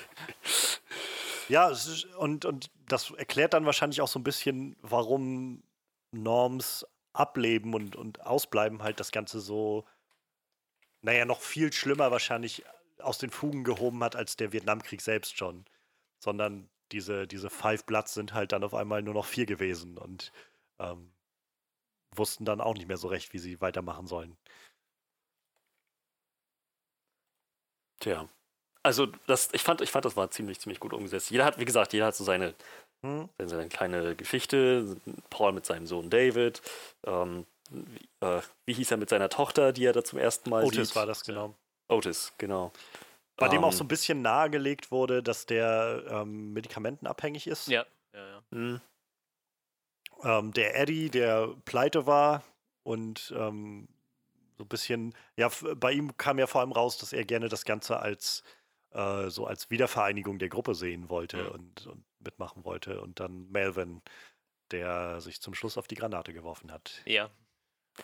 Aber auch so instinktiv, wie ja. er das gemacht hat. So die so, so, so ein Soldatenreflex irgendwie. Die sind alle. Ich glaube, in dem Moment, wo die in Vietnam waren, waren sie wieder mhm. gewissermaßen in, im, im Krieg mental. Manche mehr als andere. Aber das hat man schon, das, das, fand, das fand ich ziemlich, ziemlich eindrucksvoll. Man hat das halt gemerkt in jeder Szene. So, das, sind, das sind Veteranen, ja. durch und durch. Die haben halt nie wirklich den Krieg hinter sich lassen können. Nie völlig. Okay. Aber halt auch so die, die Figuren rundherum. Also ich fand dann den David so als, als Sohn später dann auch sehr ergänzend irgendwie für die Runde. Das hat nochmal eine, schöne Dynamik reingebracht und auch so für, weiß ich nicht, das letzte Drittel oder was, das war dann nochmal ähm, zum Beispiel diesen, diesen Win mit reinzubringen, den, ähm, ja, weiß nicht, Guide, den sie da engagiert hatten und der sie dann nachher wieder eingesammelt hat. Das fand ich eigentlich ganz, fand ich ganz nett. So, das hat halt, also zum einen hat, der, hat das für die Gruppe irgendwie nochmal ganz nett funktioniert zu sehen, wie die in, im, am Schluss in diese, dieser Tempelruine, die mich schon wieder sehr an, an Far Cry 3 erinnert hat, ähm, wie sie sich dann da eingerichtet haben und alle zusammen irgendwie einen Plan entwickelt haben, wie sie jetzt vorgehen. Und zum anderen hat es, glaube ich, auch so ein bisschen nochmal gezeigt, dass halt anderes Zusammenleben möglich ist. Also wo Delroy, äh, Delroy sag ich jetzt schon, wo Paul ähm, halt ja von Anfang an irgendwie als sehr konservativ dargestellt wird. Ähm, so als Trump-Wähler ganz unbescholten ja. und halt jemand, der von Anfang an irgendwie auf den Vietcong und die scheiß Franzosen und so weiter und das alles immer wieder raushängen lässt und für Amerika und so. Und dann haben wir auf der Seiten, auf Seiten der Vietnamesen sehen wir halt dann auch so eine ganze Truppe, die dann nachher auftaucht. Plus halt äh, Jean Renault als den Franzosen, der noch in dem Ganzen drin hängt, die alle gegeneinander sind und sich an die Gurgel wollen. Haben wir halt auf der anderen Seite so diese, diese neue Generation irgendwie, halt David und äh, Edi, die, die Französin und halt der Win, halt so diese neue Generation aus all diesen Ländern, aus all diesen Kulturen, die aber zusammenarbeiten können und zusammen sein können. Das fand ich irgendwie auch wieder ganz, ganz clever gelöst, sodass man halt nicht bis zum Schluss irgendwie einfach drei Fraktionen aufzieht und sagt, so, die sind halt alle gegeneinander, sondern es geht halt irgendwie äh, vielmehr, glaube ich, um, um den Kopf, der da passiert und nicht, dass die Leute durch ihre Nationalität sich, sich irgendwelchen Dingen, ähm, ja, also nicht verschreiben müssten oder so. Hm.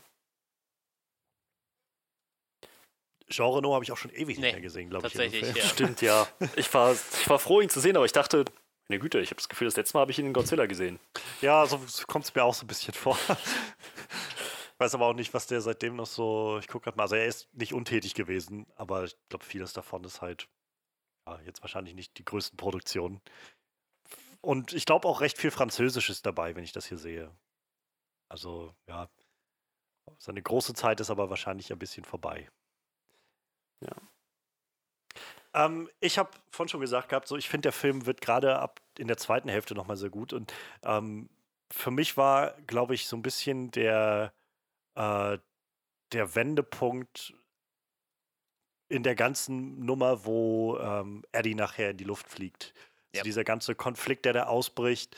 Und ähm, also äh, auf der einen Seite bekomme ich dann später nochmal drauf, ich fand es ein bisschen sehr vorhersehbar, aber ähm, wie sich das Ganze abspielt, wie sie es ausspielen, auch dass Eddie da in die Luft fliegt und wie sie dann darauf reagiert, auch wie es dargestellt ist, fand ich auch sehr, sehr grafisch so zu sehen, wie einfach, naja, jemand so ohne, Be ohne Unterkörper und keine Arme ja. mehr und dann aber noch schreien kann und irgendwie reden kann, so einen Moment. Und das war nicht sehr angenehm. Aber dann, die Szene hält ja dann noch nicht an. So, es geht ja dann einfach immer noch weiter. So, dann tritt äh, David auf die nächste Mine und dann kommen die anderen dazu, ja. dann binden sie ihn da fest und so.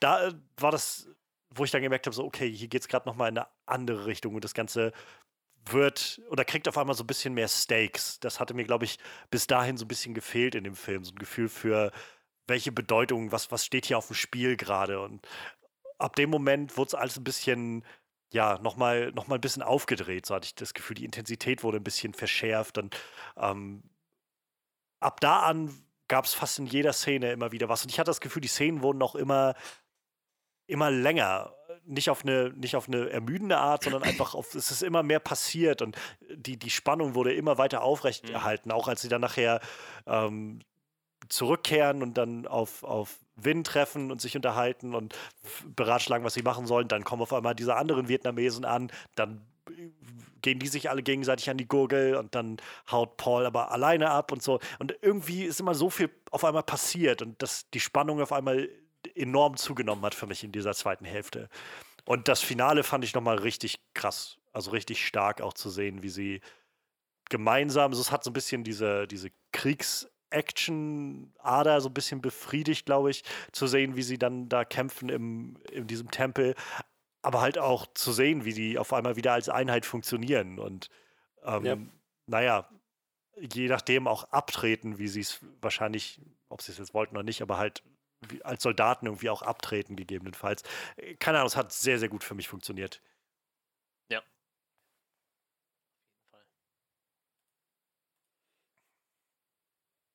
Ja, ähm, also ja, würde würd ich mich definitiv äh, anschließen.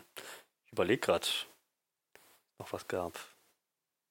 Ich mochte halt, also wir haben jetzt schon irgendwie über den der Roy Lindo so ein bisschen gesprochen. Ich mochte aber generell den Cast sehr gerne. Ja. Also jedenfalls von diesen fünf Leuten, die im Zentrum standen die ganze Zeit. Ähm, die hatten halt einfach eine sehr schöne Chemie.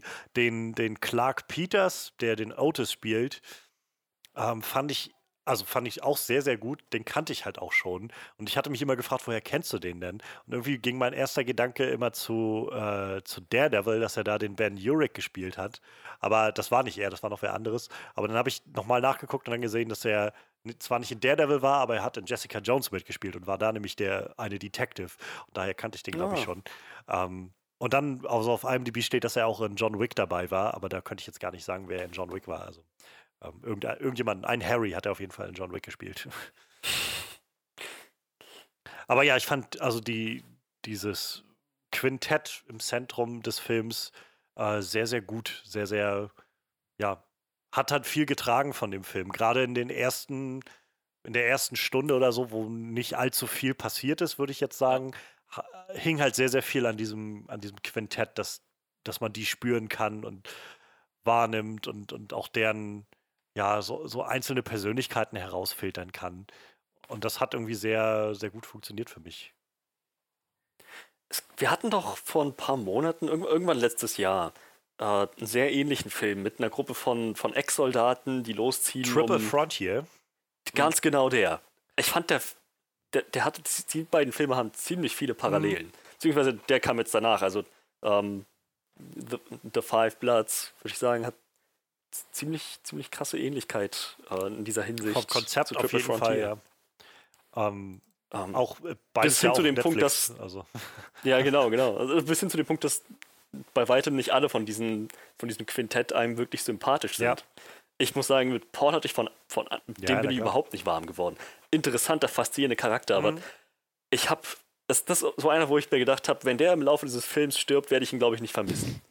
Ja, definitiv. Ja. Aber also ich glaube, das schafft man schon relativ schnell, wenn du ihn als Trump-Aficionado irgendwie ja, okay. raushängen lässt sofort.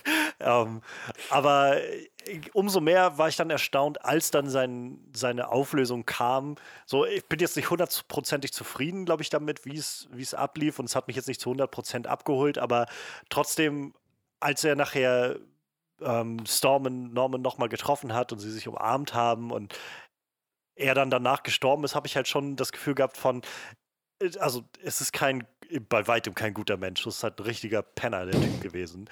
Aber ich hatte halt Mitleid mit dem, weil ich halt das Gefühl vor allem bekommen habe, dass das jemand ist, der den Krieg einfach nicht hinter sich lassen konnte, der einfach zerstört wurde von dem, was er erlebt hat in, in Vietnam und dann nie wieder herauskam. Und da, dadurch hat das dann einfach mal noch, hat diese Figur einfach noch so eine tragische Ebene entwickelt, die ein bisschen mehr war, fand ich, als, ähm, naja, er war halt der Unsympath der Gruppe oder so, sondern irgendwie auch so ein, so, äh, keine Ahnung, man, man kriegt dann das Gefühl, oder ich habe das Gefühl bekommen von, wäre es ein bisschen anders gelaufen, hätte er vielleicht auch irgendwie sich eine Therapie geben lassen oder sonst was, wäre das, wäre er nicht so gestrandet an der Stelle und wäre er vielleicht auch nicht so ein, so ein Monster in Anführungszeichen geworden.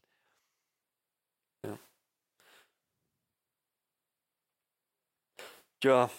Visuell. Ich ähm, denke, so wird es einigen von denen gehen. Ja, ja, auf jeden Fall. Ich meine, das ist ja nur der, der, der Krieg. Ne? Also letztendlich, das mal haben ja nur die meisten Kriegsfilme dann mittendrin, dass es irgendwo um diese Last des Krieges geht. Aber ich habe da halt das Gefühl, das ist auch so eine Perspektive, die ich so noch nicht gesehen habe. Ich habe jetzt noch nicht mega viele Kriegsfilme gesehen, aber auf die Art und Weise, gerade auch aus dieser Position von, wir waren halt schon mal hier im Krieg und kehren jetzt dahin zurück, wo wir schon waren, ähm, fand ich, weiß ich nicht, war sowas ganz Frisches irgendwie dafür.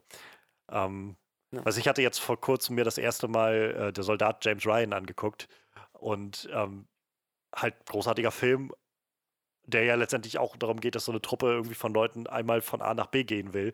Bloß halt, dass da der Krieg herrscht und hier ist halt einfach kein Krieg mehr rundherum um die eigentlich. Und trotzdem, naja, passiert halt Sachen und die fühlen sich wieder in den Krieg zurückversetzt. Ganz, ja, ganz, ganz effektvoll. Ähm, was ich noch sagen wollte, gerade visuell ist der Film auch einfach wundervoll, finde ich. Also so diese, ich rate mal, dass sie vielfach auch einfach irgendwo im Dschungel geschossen haben, ja. gedreht oh, ja. haben, denn das, es, es wirkt schon alles sehr, sehr greifbar und so farbenfroh an so vielen Stellen. So das, ich hatte so Momente, wo ich gemerkt habe, irgendwie, das Grün des Dschungels springt mir gerade richtig ins Auge oder so. Und keine Ahnung, also ganz, ganz eigener ja, ganz eigene Farbenpracht, die dieser Film mit sich bringt. Fand ich ganz, ganz eindrucksvoll. Auf jeden Fall haben sie viel in äh, Thailand und Vietnam gedreht. Das würde nahelegen, dass sie auf jeden Fall im echten Dschungel gedreht haben, weil davon gibt es dann ja nur genug. Ne? Ja. ehrlich ist. Vielleicht war es nicht der vietnamesische Dschungel, sondern der thailändische Dschungel, aber ich glaube, allein die Tatsache, dass man sich einen Dschungel dafür aussucht, macht immer schon echt viel her, glaube ich. Weil das sich halt einen ja, passenden und ich hab, sucht. Und, und also es, es, hat halt so viel es erzeugt gleich bei mir so viel mehr Respekt, dass sie halt mitten in den Dschungel ziehen, weil das, glaube ich, alles, was das Filmemachen angeht, nochmal bestimmt zehnmal schwerer macht, als wenn du es halt irgendwo im Studio drehst oder so. Ja. Also, weiß ich nicht, es gibt halt so, nachdem ich jetzt halt Apocalypse Now mal wieder gesehen habe, habe ich halt ein bisschen nochmal in Trivia reingelesen gehabt und das ist halt einfach so ein Film, der so darunter gelitten hat. Also die Dreharbeiten, wo die einfach äh, in diesem, diesen Temperaturen, die da sind, irgendwie alle schweißgebadet dastehen und geplagt von Moskitos und allem drum und dran. Dann, dann kriegst du auf einmal einen Monsun und kannst nicht weitermachen. Dann so, so lauter solche Sachen, die, die einfach auf einmal wie von Gott gegeben sind. Und ja, könntest du dir eigentlich sparen, wenn du das alles in einem Studio machen würdest. Aber naja, es hat halt auch seinen ganz, ganz, seine ganz eigene Wirkung, wenn dann auf einmal weiß nicht, so eine ganze Baumfront in, in die Luft gejagt wird irgendwie am, am Set. Da gibt es ja immer diese schräge Story von äh, Green Inferno von äh, Eli Roth. Das, das haben sie auch bei einem, äh, ja, bei so einem eingeborenen Stamm mitten im Urwald gedreht, ne? Also die leben halt wirklich in diesem Urwald, aber denen wurde halt nicht gesagt, dass es da um einen Film mit Kannibalen geht, ne? also die haben halt einfach einen Film gedreht und am Ende war der Film halt ein Film über Kannibalenstamm und äh, ja, das hat man halt den Leuten da nicht gesagt. Also die haben halt gewusst, dass sie für den Film stehen, so, aber andererseits ist die Frage, ob die den Film halt jemals zu Gesicht bekommen haben. Es ist halt nur rausgekommen, dass sie es nicht wussten. Ne? Tja, aber ich, ich denke, das ähm, sollte ja, weniger ja, eine Rolle Fall. spielen. Und ich, ich glaube, das macht es ja. nur schlimmer, wenn man diese, diese wilden Barbaren sehen ja, die doch sowieso also das, nicht. Ja, das ist schon eine sehr, sehr, sehr schräge Geschichte auf jeden Fall, dass man den das wohl scheinbar nicht gesagt hat. Ja, aber war, war wohl auch so eine Aktion. Also, die haben halt diesen Film gedreht und da, wo die waren, da konntest du nur über so einen kleinen Fluss mit so kleinen Ruderbooten hinfahren. Ne? Also, die haben halt auch das komplette mhm. Filmequipment dann mit so einem Ruderboot so mitten in den Dschungel gekarrt. Ne? Das ist so heftig. Ja, das ist halt schon echt krass. Ich muss dann immer dran denken an uh, The Revenant, halt auch so ein unglaublich visuell beeindruckender Film mit den Landschaftsaufnahmen, wo sie dann, ich glaube, die Geschichten halt auch sind, dass sie dann vier, fünf Stunden erstmal nur Weg hatten dahin zu dem Set, was sie, also mitten in die Wildnis, wo sie halt drehen wollten. Und dann hast du halt auch nur eine gewisse Zeit Sonnenlicht, um irgendwie was zu machen und so. Und naja, dann, dann erscheint das auf einmal so viel greifbarer, was für eine, was für eine Arbeit das eigentlich ist, so einen Film auf, auf die Leinwand zu bringen. Ja.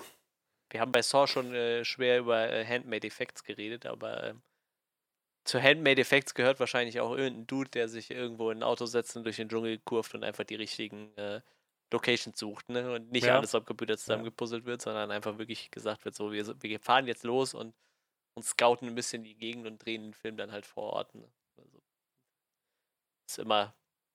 Es wird halt auch einfach in den 20, 30 Jahren besser aussehen, ne?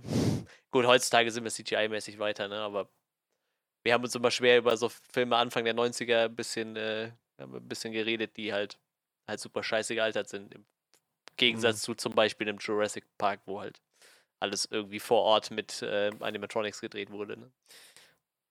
Das hängt halt immer ein bisschen mehr Arbeit dran, aber ich weiß nicht. Ich, ich finde sowas auch schöner, wenn man sich die Mühe macht und sich da irgendwie ein bisschen einen Scout holt und mal die Gegend auskundschaftet und selbst ein bisschen mhm. guckt, wo man das dreht. Naja, vor allem, weil du vieles ja auch also es ist halt eine Sache, glaube ich, das am Rechner an Designs zu erstellen. Aber ich glaube, allein das, was die Natur bietet, ist vielleicht nicht unbedingt immer das, was einem Designer sofort in den Kopf kommt. Ja. Also äh, allein, keine Ahnung, ich meine, was man jetzt bei uns hier irgendwo in Deutschland sieht, so es gibt sehr, sehr schöne Ecken, aber so, ich glaube, vieles davon ist wahrscheinlich relativ so, so normal, sag ich mal irgendwie.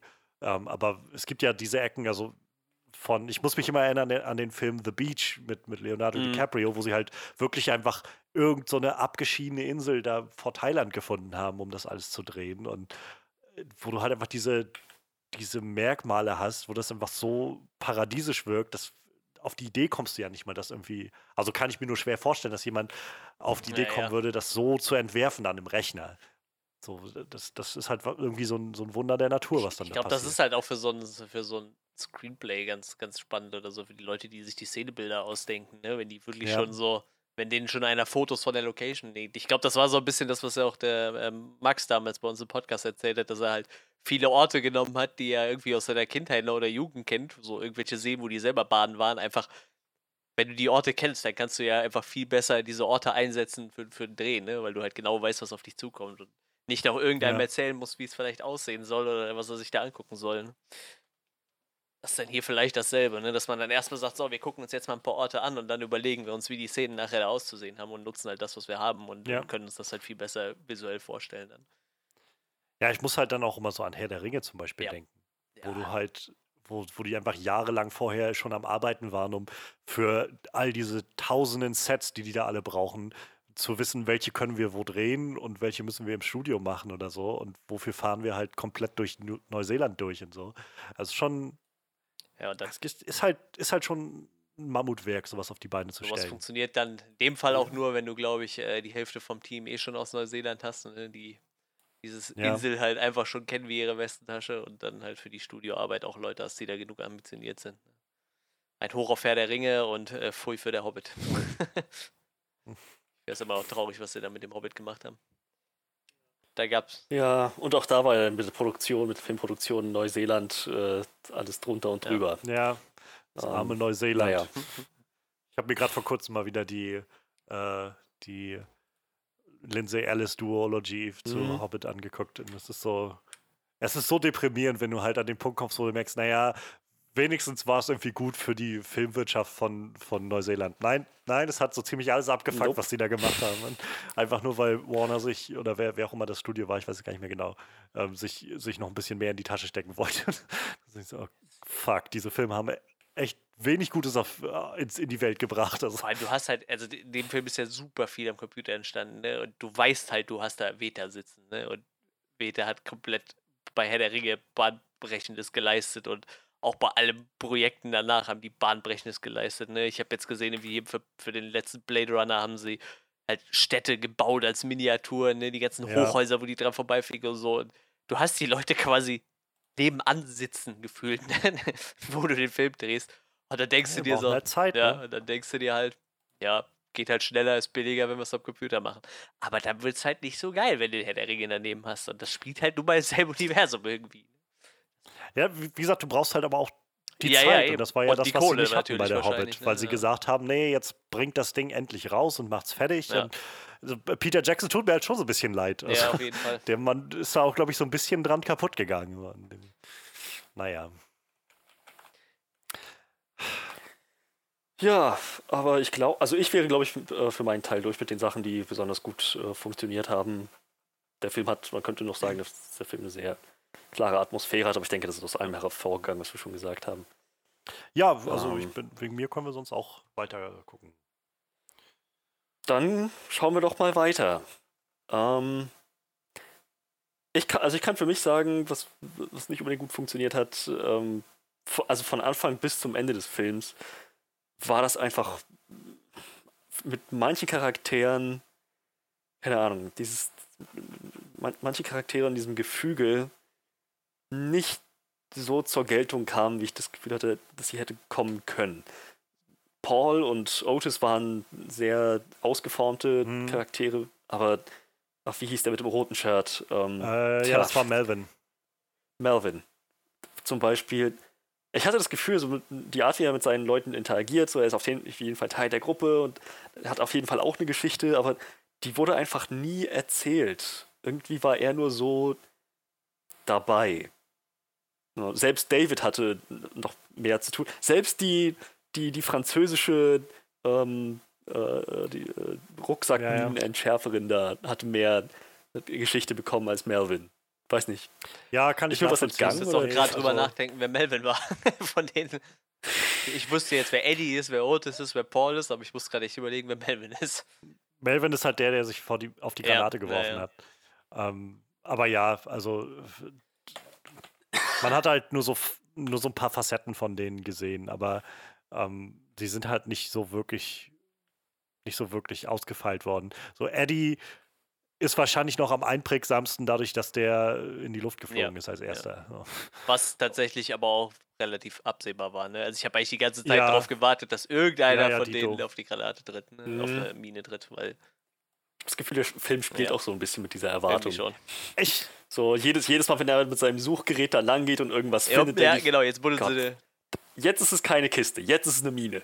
Jetzt ist es keine ja. Kiste, jetzt ist es eine Mine. Aber ich muss sagen, mich hat das so ein bisschen gestört. Also diese, die Max, also ist gut möglich, dass der Film das auch ge gewollt ausspielt, aber ich habe halt auch so das Gefühl von, weiß ich nicht, der Film hat es so sehr herausposaunt, dass das eine Sache ist, dass ich halt das Gefühl hatte von, und das wissen diese Veteranen nicht, dass sie ein bisschen aufpassen sollten bezüglich Minen. So, keine Ahnung, das, mich hat so ein bisschen gestört und ich glaube, das ist so, in der ersten Hälfte gab es halt so viele Momente, wo der Film, fand ich, sehr, ich weiß nicht, auf der einen Seite ist er halt recht ruhig und, und macht alles so, so sehr, sehr gemächlich, wie er bis zu diesem Schatz kommt, wo sie hinwollen. So, wie gesagt, ich habe das Gefühl, es passiert jetzt nicht sonderlich viel. Es ist mehr so die Unterhaltung, die sie dann auf dem Weg führen und die Rückblenden, die sie haben und so. Aber dann sind auf der einen, also wo das auf der einen Seite so ruhig ist, ist es auf der anderen Seite, fand ich häufig sehr, sehr brachial und, und unnötig direkt mit den Dialogen. Also es gab so viele Momente, wo ich das Gefühl hatte, der, der, keine Ahnung, das ist hier so voll mit, mit, mit Exposition, diese, diese Dialoge, sei es jetzt diese ganze Minengeschichte oder so. Aber, also, keine Ahnung, es fiel mir immer wieder auf, einfach das, oder es fühlte sich für mich so an, als ob manchmal Szenen einfach damit begannen, dass Leute, jemand setzt sich neben, neben jemanden und fängt einfach direkt an zu sagen, irgendwie, mir geht es so und so. Und äh, mhm. deswegen äh, habe ich das Gefühl, dass ich das und das. So, es fühlte sich nicht sehr natürlich an an vielen Stellen. Und das war halt, wo ich mich gefragt habe, tut das Not dafür, dass der Film sowieso so viel Raum dem Ganzen gerade geben will, dass man diese Figuren kennenlernt und keine Ahnung, und, so ein bisschen mehr die greifbarer macht mit ihren Problematiken und so weiter. Tut das Not dann so brachial mit den Dialogen hervorzugehen? So, es gab dann nachher diesen Moment, wo, wo Paul dann dieses Trio, der um, um Hedy irgendwie hat festnehmen oder, oder fesseln lassen und sie unterwegs waren. Und dann dieser eine Typ noch meinte, äh, Seppo war das, glaube ich, meinte dann sowas wie, ähm, ich habe dir doch gesagt, der Typ ist ein äh, ist, ist nichts wert. Und glaubst du etwa wirklich, du solltest dich mit ihm einlassen und so? Das war so ganz, mhm. weiß ich nicht. Also vielleicht bin ich heute auch einfach im falschen Headspace dafür gewesen, aber ich hatte so oft das Gefühl, keine Ahnung, mir stößt das gerade auf, mir gefällt das gerade nicht, wie das so sehr brachial mit der, mit der Schaufel daherkommt und sagt irgendwie das und das und das und so ist es jetzt und ähm, keine Ahnung, wo ich das Gefühl hatte, das hätte nicht Not getan. Gerade weil er in der zweiten Hälfte dann davon ablässt und so ein bisschen mehr die, die tatsächlichen Entscheidungen und, und äh, Aktionen, die sie durchführen, sprechen lässt. Weiß ich nicht. Also das, das hat mir die erste Hälfte wirklich ein bisschen, bisschen sehr ja, verhagelt. Also ich habe auch gemerkt, die erste Hälfte fand ich halt so bis zur ersten Hälfte habe ich gedacht, ich weiß nicht, ob das so wirklich mein Film ist. Ich habe ab und an immer wieder aufs Telefon geguckt, weil ich gedacht habe, ich weiß auch nicht. Irgendwie finde ich es jetzt nicht so mega faszinierend, was hier gerade passiert. Mhm. Und dann, wie gesagt, gab es so diesen Wendepunkt, ab woran ich das Gefühl hatte, okay, jetzt habe ich ein Gefühl dafür, was hier gerade passieren soll und für diese Figuren. Aber bis dahin, so die ersten ein, eine Stunde, eineinhalb Stunden oder so waren es fast, wo ich gedacht habe, ich weiß nicht so recht. Also ein bisschen sehr, bisschen sehr mau gerade noch. Ja, also da kann ich mich auf jeden Fall anschließen. Ähm, was auch immer mit diesen Charakteren gemacht wurde, was auch immer das äh, letzten Endes äh, geworden ist, sie haben sich, sie haben sich wirklich nicht sehr natürlich verhalten. Das, ich meine, wir hatten doch letztens erst einen Film, wo wir ganz besonders gelobt haben, wie natürlich alles rüberkam. Ähm, welcher, welcher war das? Verdammt. Frage, ähm, ich glaube, wir waren der, der Foresaw. Ähm, äh, sieben? Sieben hatten Oder wir davor, nee. genau. Sieben und Shawshank Redemption waren so die letzten. Und Super Mario Brothers. ah ja. Ja, dann wird es sieben gewesen Autopsy sein. of Jane Doe hatten wir, glaube ich, auch ein bisschen drüber geredet, dass das. Ja, ich glaube, auf den, den meinte ich auch. So, wo, wo einfach von vornherein diese Charaktere so greifbar sind und so, so glaubhaft. Keine Ahnung, ich hatte das Gefühl, dass in diesem Film. Das sind auf jeden Fall interessante Charaktere. Ja. Aber halt also jede, jede so ein bisschen, so zwei, drei Prozent überkarikiert. Das, ohne Scheiß. So, so slightly off. Aber mit, mittlerweile frage ich yep. mich, ob alle Afroamerikaner so sind. Alle Afroamerikaner sagen ständig Motherfucker. Alle Afroamerikaner haben irgend so einen coolen da, Handclap. Darum geht's mir gar nicht so sehr. Ich weiß es das, nicht. Das, ach, die, die, die Sprache ist das eine, aber wie die sich, wie die sich benommen haben, die ganze Nummer mit dem, ah, der Krieg ist noch nicht vorbei, ihr seid alle verrückt, ich werde euch umbringen. Und von Paul und, und dann halt äh, die Oxycodonsucht äh, bis hin zu, ist das meine Tochter? Du hast mir nie was. Keine Ahnung, das bedient irgendwie ein bisschen zu viele Klischees ja. für meinen Geschmack. Und ich, so, hab, ich dachte halt auch bei Otis gerade, wo sie dann auf einmal diese ganze Nummer mit den Tabletten nochmal rausgeholt haben, wo ich gedacht habe, ich weiß nicht, also äh, man muss sich ja jetzt nicht beschränken auf eine Sache oder so, aber ich hatte das Gefühl, das führte jetzt letztendlich auch nirgendwo nee, so wirklich hin. Und, äh, und eigentlich hatte man das Gefühl, dass er, dass sein großes Paket halt war, dass er eben da eine, eine, Tochter hat, von der er nichts wusste. Ja. So. Und irgendwie war das so was Seltsames. Aber ich glaube, was mich auch noch stört an dieser, an dieser Verhaltenssache, wo ich halt auch nur zustimmen kann, ist, ähm, die, die Verhaltensweisen, die ausgeblieben sind. Ich fand, es gab so Momente, weiß ich nicht, nachdem Eddie in die Luft geflogen ist, so natürlich ging es dann hart weiter, weil David auf der Mine auf die Mine getreten war. Aber es gab irgendwie keinen Moment, wo sie mal getrauert ja, haben. Um Gerade so beerdigt und weiter, so. ne? Sie haben ihn, ja, also ja. War, und ähnlich war es halt mit der, mit, mit dem Trio von Hedy, äh, Simon und Seppo, die irgendwie da unterwegs waren. Und noch gefangen genommen werden und dann aber innerhalb von zwei Szenen ist sie schon wieder völlig, ach David, so ungefähr. Und ähm, keine Ahnung, ich, ich hatte das, das Gefühl, eigentlich müsste man an der Stelle, also ich jedenfalls würde an der Stelle wohl deutlich weniger Interesse daran haben, mit diesen Leuten noch zusammenzuarbeiten. Mhm. So, das, als, als zu sagen, als so, so völlig offen auf einmal zu sagen, so, nein, wir bleiben bei euch, wir sind jetzt so, so dicke und dann ist ihr Freund Seppo in die Luft geflogen und das war auch nur sowas, was ganz kurz mal irgendwie, ja. oh mein Gott, und dann war auch nichts mehr davon gesagt und keine Ahnung, das waren so die Momente, wo ich dann das Gefühl hatte, es fühlt sich nicht, das ist schade, dass es sich an diesen Momenten nicht so wirklich echt anfühlt, was hier gerade passiert wurden halt auch gerade zum Schluss noch super viele Charaktere reingeballert, ne? Also du hast halt dieses, also nicht zum Schluss, aber in der zweiten Hälfte, ne? Du hast ja erst hast du ja wirklich nur diese vier Leute, nachher fünf mit dem Sohn und dann Norm in den Rückblicken. Aber du hast halt noch Win dabei als den ihren Guide. Und nachher kommen halt diese drei Charaktere, die ja wirklich nur mal kurz in der Kneipe angerissen wurden, dazu. Dann ähm, kam dieser eine Vietnamese noch dazu, dieser ich, mit, mit dem Maschinenpistole, der irgendwie sagte, ihr habt meinen Bruder getötet, etc., der kam dann noch dazu. Dann, äh, ich weiß nicht, wurde ja nochmal ein riesen Fass mit Jean Renaults Charakter aufgemacht, der da scheinbar irgendwie alles abgekartet hat und nur das Gold klauen wollte, so. Und äh, vorher war der Film halt fokussiert auf vier, Schrägstrich fünf Charaktere und auf einmal wurden halt immer mehr reingeballert und hatte sich dann die Zeit wahrscheinlich auch nicht genommen, so dass halt der Tod von Seppo nicht nur für die Charaktere scheinbar relativ irrelevant war, sondern für mich eigentlich auch so, weil der Charakter halt nicht ja. genug bekommen hat, so, ne? Und das, das finde ich halt ein bisschen seltsam in einem Film, der halt zweieinhalb Stunden geht. Dass da nicht genug Zeit für war, irgendwie diese Sachen zu machen. Denn ich habe, das war halt auch was, was mir in der ersten Hälfte nochmal aufgefallen ist. So, ich fand das Pacing in der ersten Hälfte sehr seltsam einfach. Es gab so Momente, wo die Szene auch einfach selbst sich so aufbaut und dann aber einfach weitergeht ab einem gewissen Punkt, wo man das, also wo ich das Gefühl hatte, hier wäre jetzt so ein sehr natürlicher Endpunkt gewesen. So, äh, also ich glaube, gerade als zum Beispiel das Gold gefunden haben, was ich auch ein bisschen seltsam fand, die Vorstellung von, der Typ findet das Gold beim Kacken, ganz zufällig. Yeah. Ähm, ja. Also, ist irgendwie ganz nett gemeint, glaube ich, aber es, es wirkt halt schon sehr, sehr zufällig, hatte ich das Gefühl. Ähm, aber und ich habe mich gefragt, ob tatsächlich einfach Leute so viel Gold tragen können. Das hat mich ein bisschen, ich weiß nicht, aber man sagt ja, ich habe noch keinen Goldbahn in der Hand gehabt, aber eigentlich ist, hört man ja immer, dass Gold eher was sehr, sehr Schweres yeah. sein soll. Und das war nicht wenig Gold, möchte ich behaupten.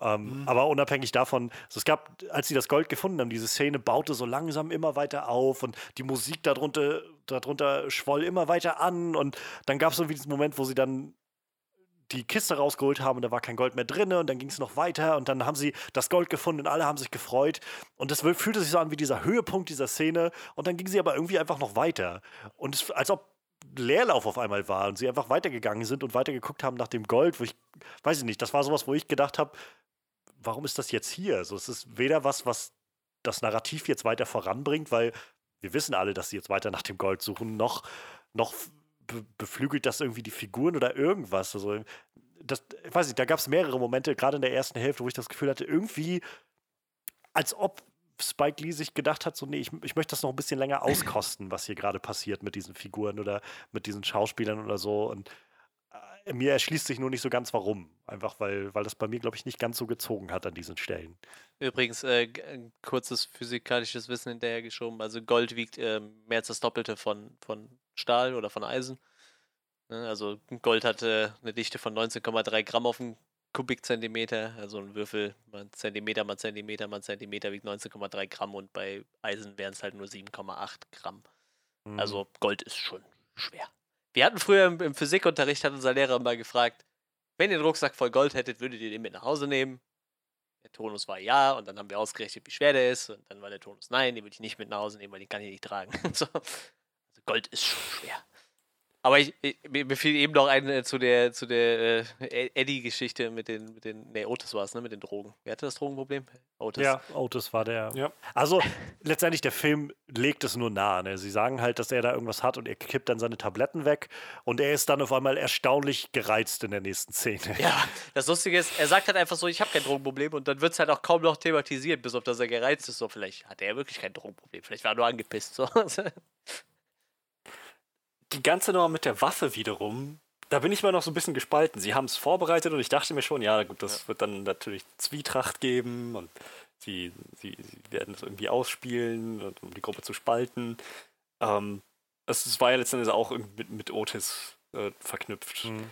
Aber kein, keine Ahnung, irgendwie dieser, ganz, dieser ganze Subplot um ähm, Jean Renaults Charakter und ähm, Tien und ob sie jetzt mit dabei war in dem Scam oder ob sie für den Vietcong arbeiten und inwieweit sie da Bescheid wusste oder ob die, ob die Waffe irgendwie noch eine andere Funktion erfüllen würde, hat mich irgendwie nicht so wirklich interessiert. Diese, diese Waffe wurde gefunden, nachdem er da eingeschlafen war und dann hat das genau das gemacht, hat für ein bisschen Zwietracht gesorgt.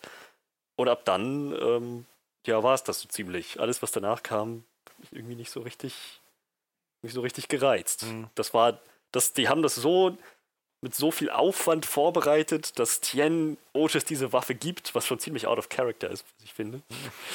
Ähm, für, für, für, eine, für, die, für die Mutter, na gut, wie auch immer. Und dann letzten Endes ähm, spielt es keine so, so groß, ja. großartige Rolle. Ja, das, das hatte ich halt auch immer mal wieder das Gefühl, irgendwie so.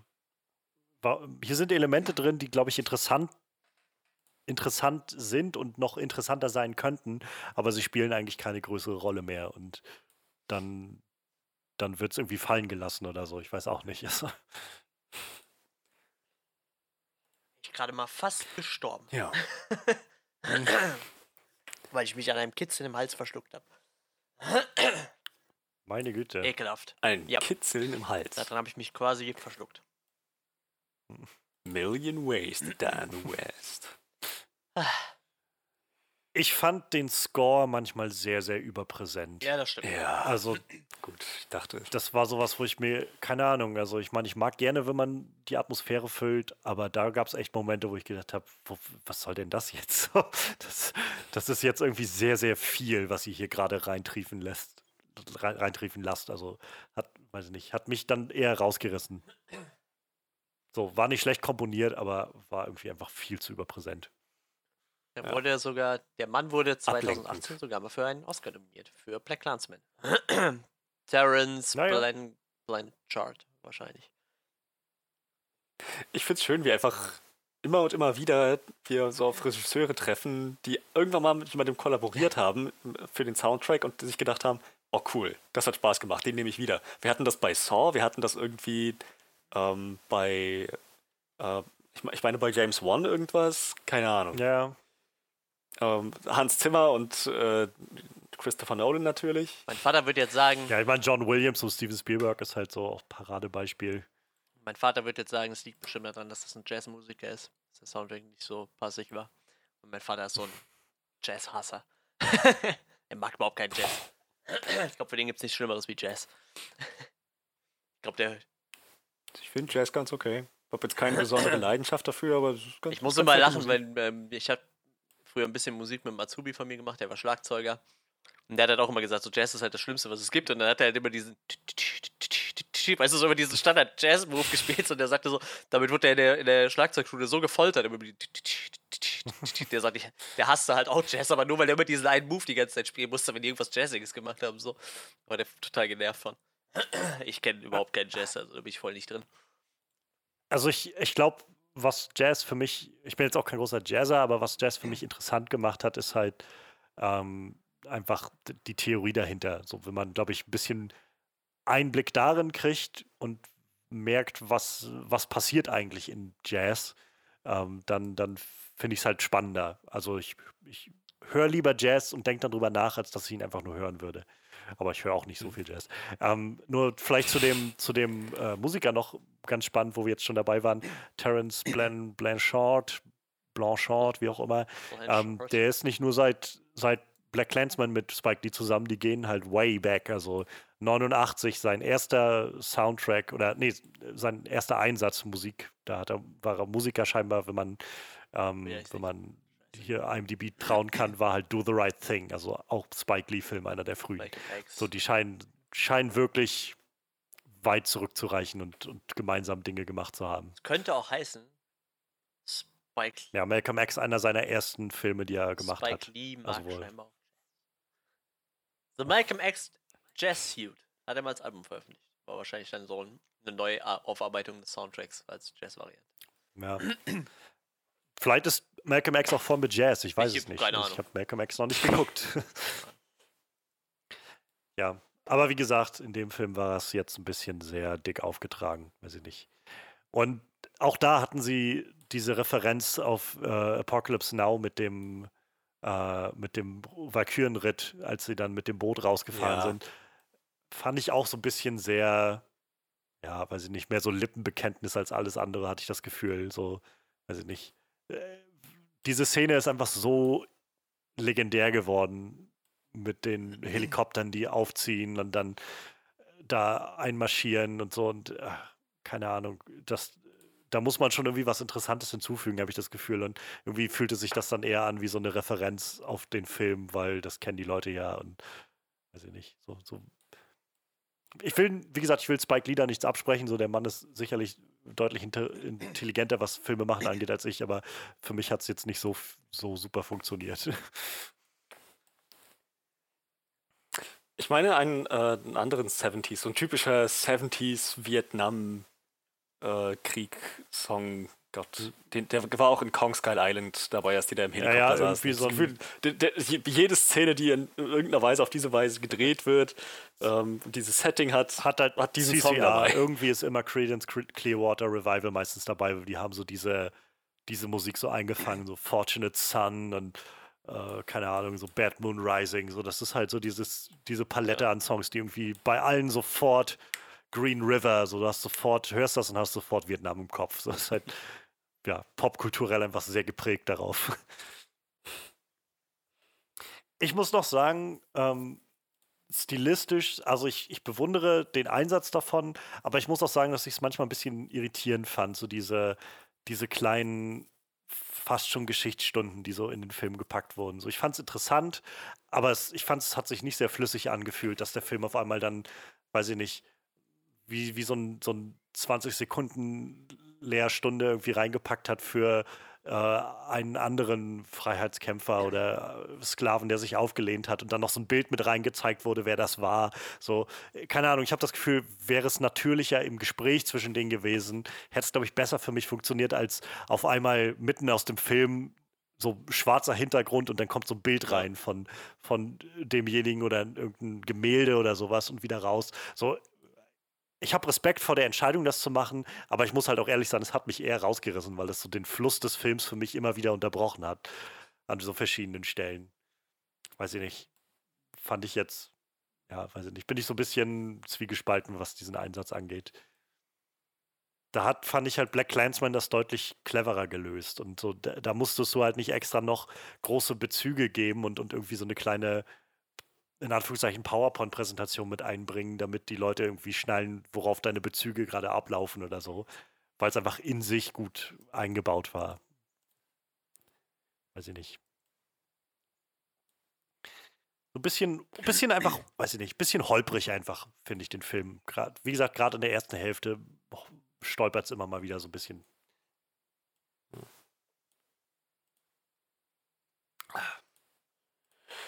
Ja, ja. ja. Ähm, ich, äh, ich, ja, ich glaube, ich hätte dem nichts weiter hinzuzufügen. Ja, also ich bin sonst auch, glaube ich, erstmal durch mit den, mit so. den Sachen. Ähm, so, wie gesagt, ich, einfach ein bisschen schade, dass so einige Sachen ein bisschen zu kurz kommen bei einem Film, der zweieinhalb Stunden geht. Ja, ja, das, man, man merkt es definitiv. Macht einen Unterschied. Also nicht Spike Lees bester. Von den zwei Spike Lee-Filmen, die ich gesehen habe, würde ich sagen, hat mir Black Clansman doch noch ein gutes Stück besser gefallen. Ähm, aber ich glaube, für die meisten oder fast alle würden halt wahrscheinlich sagen, so Malcolm X ist wahrscheinlich sein, sein großer Magnum Opus. Also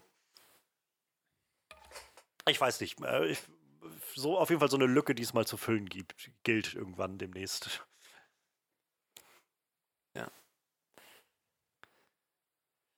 Ja. Äh, achso, da, davon ab, wo wir bei ähm, Filmen sind, die sich mit rassistischen Spannungen äh, beschäftigen. Hat einer von euch mal American History ja. X gesehen? Habe ich mal gesehen, ist schon länger her. Und ich weiß nicht, also früher fand ich den ganz nice, aber da war ich halt ein Teenager und wir haben den im Englischunterricht, glaube ich, geguckt. Also keine Ahnung, wie ich heute zu dem Film stehen würde. Ist aber, glaube ich, einer dieser legendären Filme, bei denen äh, Edward Norton letztendlich irgendwie den, yep. den Regisseur mehr oder weniger ausgeschlossen hat aus dem Editing-Raum und einfach alles selbst zusammengeschnitten hat oder so. Und der Regisseur sagt, ja, keine Ahnung, das ist irgendwie nicht so wirklich das, was ich haben wollte an dem Film, aber äh. Den fand ich auch ziemlich, den fand ich echt eindrucksvoll. Also, ich habe nichts gegen den Norton Cut. Wollte ich nur noch mal einwerfen, wenn, wenn ihr den nicht gesehen habt, wo wir so schon, sowieso schon wollen, weil über mehrere solche Filme gesprochen haben, American History X, äh, dahingehend ziemlich eindrucksvoll. Fand ich großartig. Ich jetzt gerade mal gucken. Ja, re Release the Tony K. Cut. ja. Ich weiß gar nicht, ob der Mann. Doch, der scheint noch zu leben. Also. Ja, aber aktiv ist er nicht mehr. Der hat sich äh, paar Mal zu oft mit großen Studios angelegt und ähm, zum Affen gemacht. Naja. Nun gut. Ja, dann würde ich sagen, lasst uns gerne wissen, was ihr von ähm, äh, der Wollen wir noch ein Resümee ziehen? Nee. War das nicht? Ach so, okay, gut, dann gerne, gerne, ja. ähm, ich dachte, dieser Konsens gerade mit, ja, nicht, nicht sein bester. Ach so. Ein ja, ich dachte, ich dachte wir, wir machen einfach, wie sonst auch alle, nochmal so unsere eigenen wir kleinen können, Ja, vielleicht können gerne nochmal jeder seinen Abschlussstatement geben. Äh, möchte einer von euch an? Sonst hört man halt so auf mit diesem Drauftreten. Das finde ich irgendwie auch nicht, gerade bei dem Film auch nicht so passend, dass man irgendwie. Das, ja, gut, das stimmt schon. Weil einfach, also ich finde halt, bei allen Problemen, die ich mit dem habe, ich habe es jetzt schon zigmal gesagt, gerade in der ersten Hälfte, schafft es der Film halt, mich in der zweiten Hälfte doch noch richtig sehr ins Boot zu ziehen, sodass ich am Ende doch sehr bewegt war, als der Film geendet hat. Und ähm, gerade diesen Kommentar, den er macht auf diese kolonialen Nachwirkungen, die, die sich einfach immer noch durch die Welt ziehen, ähm, die, die haben mich schon bewegt und abgeholt. Und ähm, auch wenn, ja, wie gesagt, ich finde Black Landsman ist der bessere Film von beiden und auch wenn ich immer mal wieder auch gedacht habe, das geht mir gerade ein bisschen zu unsauber oder zu holprig da, daher, bin ich sehr froh, dass ich äh, The Five Bloods jetzt gesehen habe und dass der Film da draußen ist, auch bei Netflix irgendwie für jedermann greifbar ist. Gerade auch in der aktuellen Zeit, glaube ich, könnte ich mir gut vorstellen, dass der einen gewissen Zeitgeist trifft und ähm, da auch was zur Diskussion hinzutragen kann. Ähm, also ja, ich, wie gesagt, denke ein bisschen, bisschen holpriger Film, aber definitiv äh, eine sehr sehenswerte Sache. Sollte man, sollte man sich, glaube ich, mal die Zeit nehmen und sich vielleicht auch nicht von zermürben lassen oder, oder aussteigen, wenn man merkt, dass die erste Hälfte, die erste Stunde vielleicht noch nicht so sehr was für einen ist. Für mich war dann die, die zweite Stunde, die letzte Hälfte irgendwie doch noch deutlich mehr, hat mir deutlich besser gefallen. Ja, ähm, ja, ich weiß nicht, wenn wir eine Wertung geben wollen, ich wäre dann irgendwie bei, ich glaube so bei sieben von zehn finde es sehr, sehr guter Film. Kann man, kann man gut gucken. So, dann äh, ja. schließe ich mich mal an. Ähm, ich glaube, was Spike Lee halt irgendwie mit seinen Filmen ja immer sehr gerne bewirken will, ist, dass man über gewisse Dinge nachdenkt. So und äh, ja. es sind halt von, also wie gesagt, was mir halt die ganze Zeit durch den Kopf ging, ist, was macht ein äh, wie reagieren wirklich Vietnamesen auf Amerikaner? So, da denkst du dir einfach nicht drüber nach, weil ah, bin ich, ich bin weder Vietnamese noch mhm. Amerikaner, aber vielleicht komme ich irgendwann mal nach Vietnam, wenn ich, wenn es äh, wenn, wenn, wenn die äh, Reisezeit das zulässt so und ähm, das ist halt wirklich so ein Thema, da denkst du halt einfach nicht drüber nach. Das ist genau wie dieses, was wir am Anfang von der Folge hatten. Du, du denkst halt über Rassismus we zu wenig nach, wenn es dich selber nicht betrifft irgendwie, äh, was man halt machen sollte. So. Und dieser Film, der schafft das halt ganz gut, einen zu gewissen Dingen anzuregen, ne, irgendwie. Wo du halt merkst, so, okay, am Vorderrum ist jeder freundlich, aber nach hinten rum merkt man halt, wie verfeindet diese Leute da eigentlich sind, ne? Auf, auf beiden Seiten eigentlich, ne? Also äh, sowohl die, die ehemaligen GIs haben nicht so den großen Respekt vor allen, also zumindest nicht alle, genauso wie die Vietnamesen nicht alle viel von den Amerikanern halten, so. Und ähm, also sind halt so Themen, über die man halt eigentlich nicht nachdenkt. Und ich finde, Stan schafft das halt, äh, Stan Lee, genau, Spike Lee schafft das. Stan Lee, der macht jetzt auf einmal solche Filme. Nein. Gute Frage, ob Stan Lee das schaffen würde. Excelsior!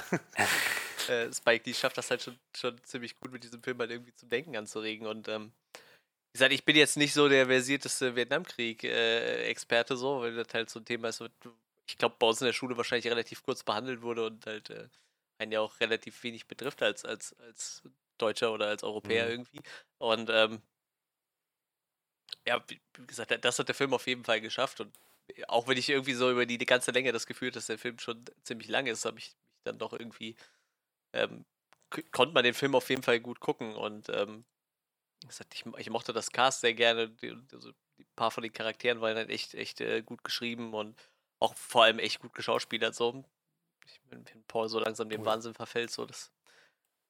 Je, je, mehr man nachher einen Charakter als Arschloch sieht, desto besser hat das meistens gespielt irgendwie, ne? Und ähm, ich finde, das kam halt gut rüber. Und ich meine, klar ist der Film nicht perfekt, aber ich glaube, gerade in, in, der jetzigen Zeit braucht man halt echt so ein paar Filme, die einem zu gewissen Themen ein bisschen wachrütteln. Vor allem, wenn man wie bei uns halt einfach äh, den Bezug dazu nicht hat. Ne? Ich meine, klar, auch ja. in, in, in, ich weiß nicht, wenn man jetzt nach NRW guckt, so, ne, in NRW gibt es zum Beispiel eine, eine, deutlich größere Szene von, von Afrikanern, so, ne, was wir halt hier einfach gar nicht auf dem Land haben. So. Ich habe in meinem ganzen Leben drei afrikanischstämmige Menschen kennengelernt, ne?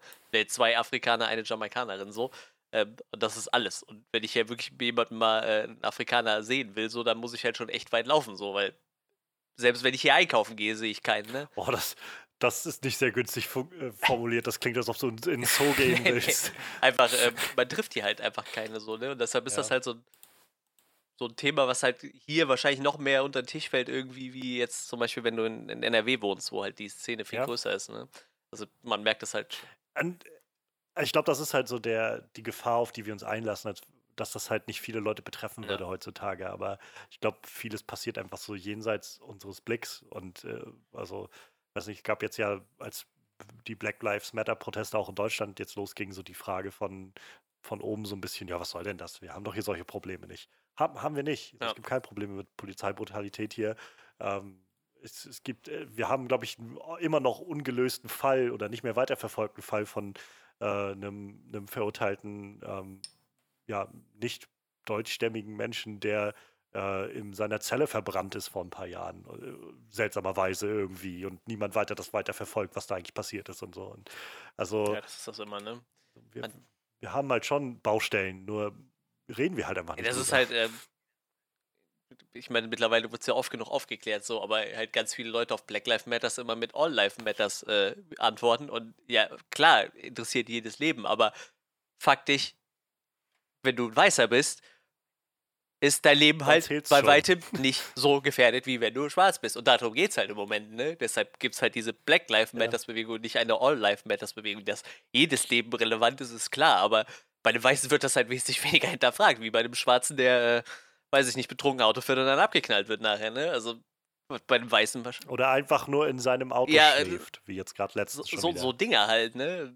Das, das ist ja einfach nur dieser Fakt, was man den Leuten halt immer wieder äh, vor den Kopf klemmen muss. Und äh, ich weiß gar nicht, ob das bei uns auch so ist, aber Netflix hat ja zum Beispiel so eine, so eine Kategorie jetzt dafür eingeführt, für, mm, für ja. dieses Black Lives Matter, so für, für Leute, die sich drüber bilden wollen. Ne? Und das fand ich halt auch sehr hilfreich von so ein paar äh, Afroamerikanern oder so, die ich halt irgendwie auf, auf äh, Instagram verfolge, die dann einfach nicht immer mit irgendwelchen stumpfen Kommentaren so, so um die Ecke kommen, sondern wirklich sagen, hier, wenn ihr da keine Ahnung von habt, dann guckt euch mal das und das und das an oder lest mal dieses Buch und und bildet euch über dieses Thema halt, ne? Und ich gerade so ein Film dann irgendwie, klar, der, der setzt jetzt natürlich nicht eins zu eins um, was gerade in Amerika abgeht, ne? Aber gerade zum Beispiel mit dem Hint am Perspektive ja, schaffen. Und ne? gerade mit diesem Hint am Ende nochmal auf diese Black Lives Matters Bewegung, die ja, das wohl schon in Amerika sehr, sehr groß war, bevor es jetzt so thematisiert wurde, ähm, ist halt nochmal so ein Hint irgendwie, ne? Und ich glaube, für so Filme sollte man dann aktuell dankbar sein. Wie gesagt, vor allem, wenn wir halt, wie wir in der Lage sind, dass es das nicht jeden Tag begegnet, ne? Und wir halt irgendwie mhm. dann trotzdem gucken müssen, was halt dabei rauskommt. Ne? Ich, äh, es, es passt halt einfach gerade sehr gut. Ähm, ich kann sehr empfehlen, Lindsay Ellis, also ganz tolle ähm, YouTube, ja, so Größe, die da äh, viele Video-Essays macht, auch sehr gut analytisch arbeitet. Ähm, hat gerade vor kurzem, also vor ein paar Tagen, ein neues Video-Essay rausgehauen, wo es um die Musik zur Zeit von äh, Präsident Bush geht. Und sie so ein bisschen analysiert, wie sich nach 9-11 die Musikkultur in Amerika verändert hat. Ähm, und naja, Green Day wurde halt so eine der richtig großen Bands auf einmal ähm, mit so diesem einen Album, was sie da rausgehauen haben, American mhm. Idiot, wo es irgendwie sehr regierungskritisch, aber halt auch so generell Verarbeitung der ganzen Sache ging. Aber warum war das groß? Weil es zu der Zeit eben ähm, eigentlich so diesen Drang gab, von der Musik gar nicht darüber zu reden. Oder wenn dann nur zu sagen, ja, es äh, Gloria, Amerika, der Rest ist irgendwie ähm, eine Scheiße. So. Und äh, das war so ihr Schluss. Punkt irgendwie wenigstens sind wir gerade nicht in so einer Zeit, wo, wo wir dahin tendieren. Also offenbar sind wir nicht wieder gefangen in diesem, in diesem Gedanken von, okay, wir reden einfach nicht drüber, wir konzentrieren uns mal einfach auf ein paar schöne Dinge und, und erzählen uns mal, dass irgendwie alles Schlimme bald vorbei ist oder so, sondern naja, es sind jetzt irgendwie Leute am Ruder oder wenigstens in Positionen, wo sie was mit, mit Reichweite präsentieren können, wo sie sagen, hier sind die Dinge, die falsch laufen und wir müssen was daran ändern. Und ähm, ich glaube, gerade deswegen ist es vielleicht gut, gerade auch Filmen mal ja, die Aufmerksamkeit zu schenken, die aus anderer Perspektive Dinge zu erzählen. Vielleicht nicht unbedingt Green Book zu gucken, der dir bloß sagt, ja, wenn du halt weiß bist, mach dir jetzt nicht zu viele Gedanken. Es gibt halt nur ein paar Arschlöcher, die rassistisch sind. Sondern, naja, guckt euch einen Black Clansman an, der euch irgendwie ein bisschen andere Perspektive geben kann. Horst Seehofer? Wo man dann nämlich am Ende sitzt und sagt so, what the fuck ist falsch mit dieser Welt? Das kann doch nicht sein. War das nicht Horst Seehofer, der gestern gesagt hat, es reicht nicht einfach nur kein Rassist zu sein, man muss Antirassist sein? Äh, ja, Steinmeier, genau, Steinmeier war es, genau. Auch so, ja, ich wollte gerade sagen, nee, nee, stimmt, Steinmeier war es. Ja, also das ist halt, äh, er hat halt recht, ne? Ist halt so. Recht halt nicht einfach nur. Das, ich sag mal, die meisten Leute sind keine Rassisten, aber die wenigsten Leute sind halt wirklich Antirassisten und setzen sich dagegen ein, ne? Das ist halt leider so wie gesagt, ähm, ja, und da kann man sich auf jeden Fall The Five Plots mal angucken und ähm, ich lande nachher bei 7,5 von 10. Ich fand den ziemlich gut. Tja, ähm, dann fehlt nur noch ich.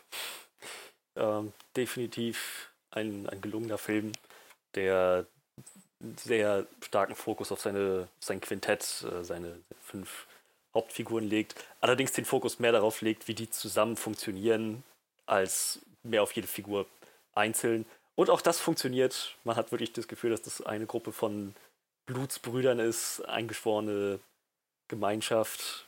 Und naja, die ganze Thematik mit dem Rassismus, äh, mit, mit, den Spannungen, den Dingen, die das hinterlässt für die Nachwelt, wird sehr, sehr vorsichtig gehandelt. Wo der Film dann doch ein bisschen zu sehr draufhaut, äh, ist bei der Art, wie die Charaktere gezeichnet sind an einigen Stellen. Und auch mit der Tatsache, dass wir bei weitem nicht mit allen Charakteren gleichermaßen viel Zeit verbringen, da einiges unter den Tisch gefallen ist, doch sich das auch im Pacing bemerkbar macht. Aber insgesamt gelungener Film. Also, ja, ich denke, ich würde mich Johannes anschließen mit der 7 von 10. Ja, wunderbar. Dann kennen wir jetzt äh, alle unsere gegenseitigen Meinungen. Ihr kennt sie auch, aber lasst uns gerne wissen, was ihr davon gehalten habt. Äh, Ach, wir haben irgendwas Wichtiges übersehen in dem Film. Haben wir vergessen, über irgendwas zu sprechen, was man eigentlich niemals hätte einfach so einen Tisch fallen lassen dürfen bei diesem, bei diesem Film. Äh, lasst es uns gerne wissen. Ihr findet uns auf Soundcloud, iTunes, Facebook, äh, unsere Homepage onscreenreview.de. Äh, auf Reddit findet ihr uns noch nicht. Aber vielleicht sollte man sich da mal ausbreiten. Ähm, ihr findet Manuel auf Instagram äh, Johannes auf Twitter und alle Links dazu findet ihr in der Beschreibung. Dann, ja, würde ich sagen, hören wir uns äh, nächste Woche wieder. Ja. Und äh, bis dahin, bleibt gesund, wascht euch die Hände. Black Lives Matter Und, Black Lives Matter. Ja. Ciao, ciao.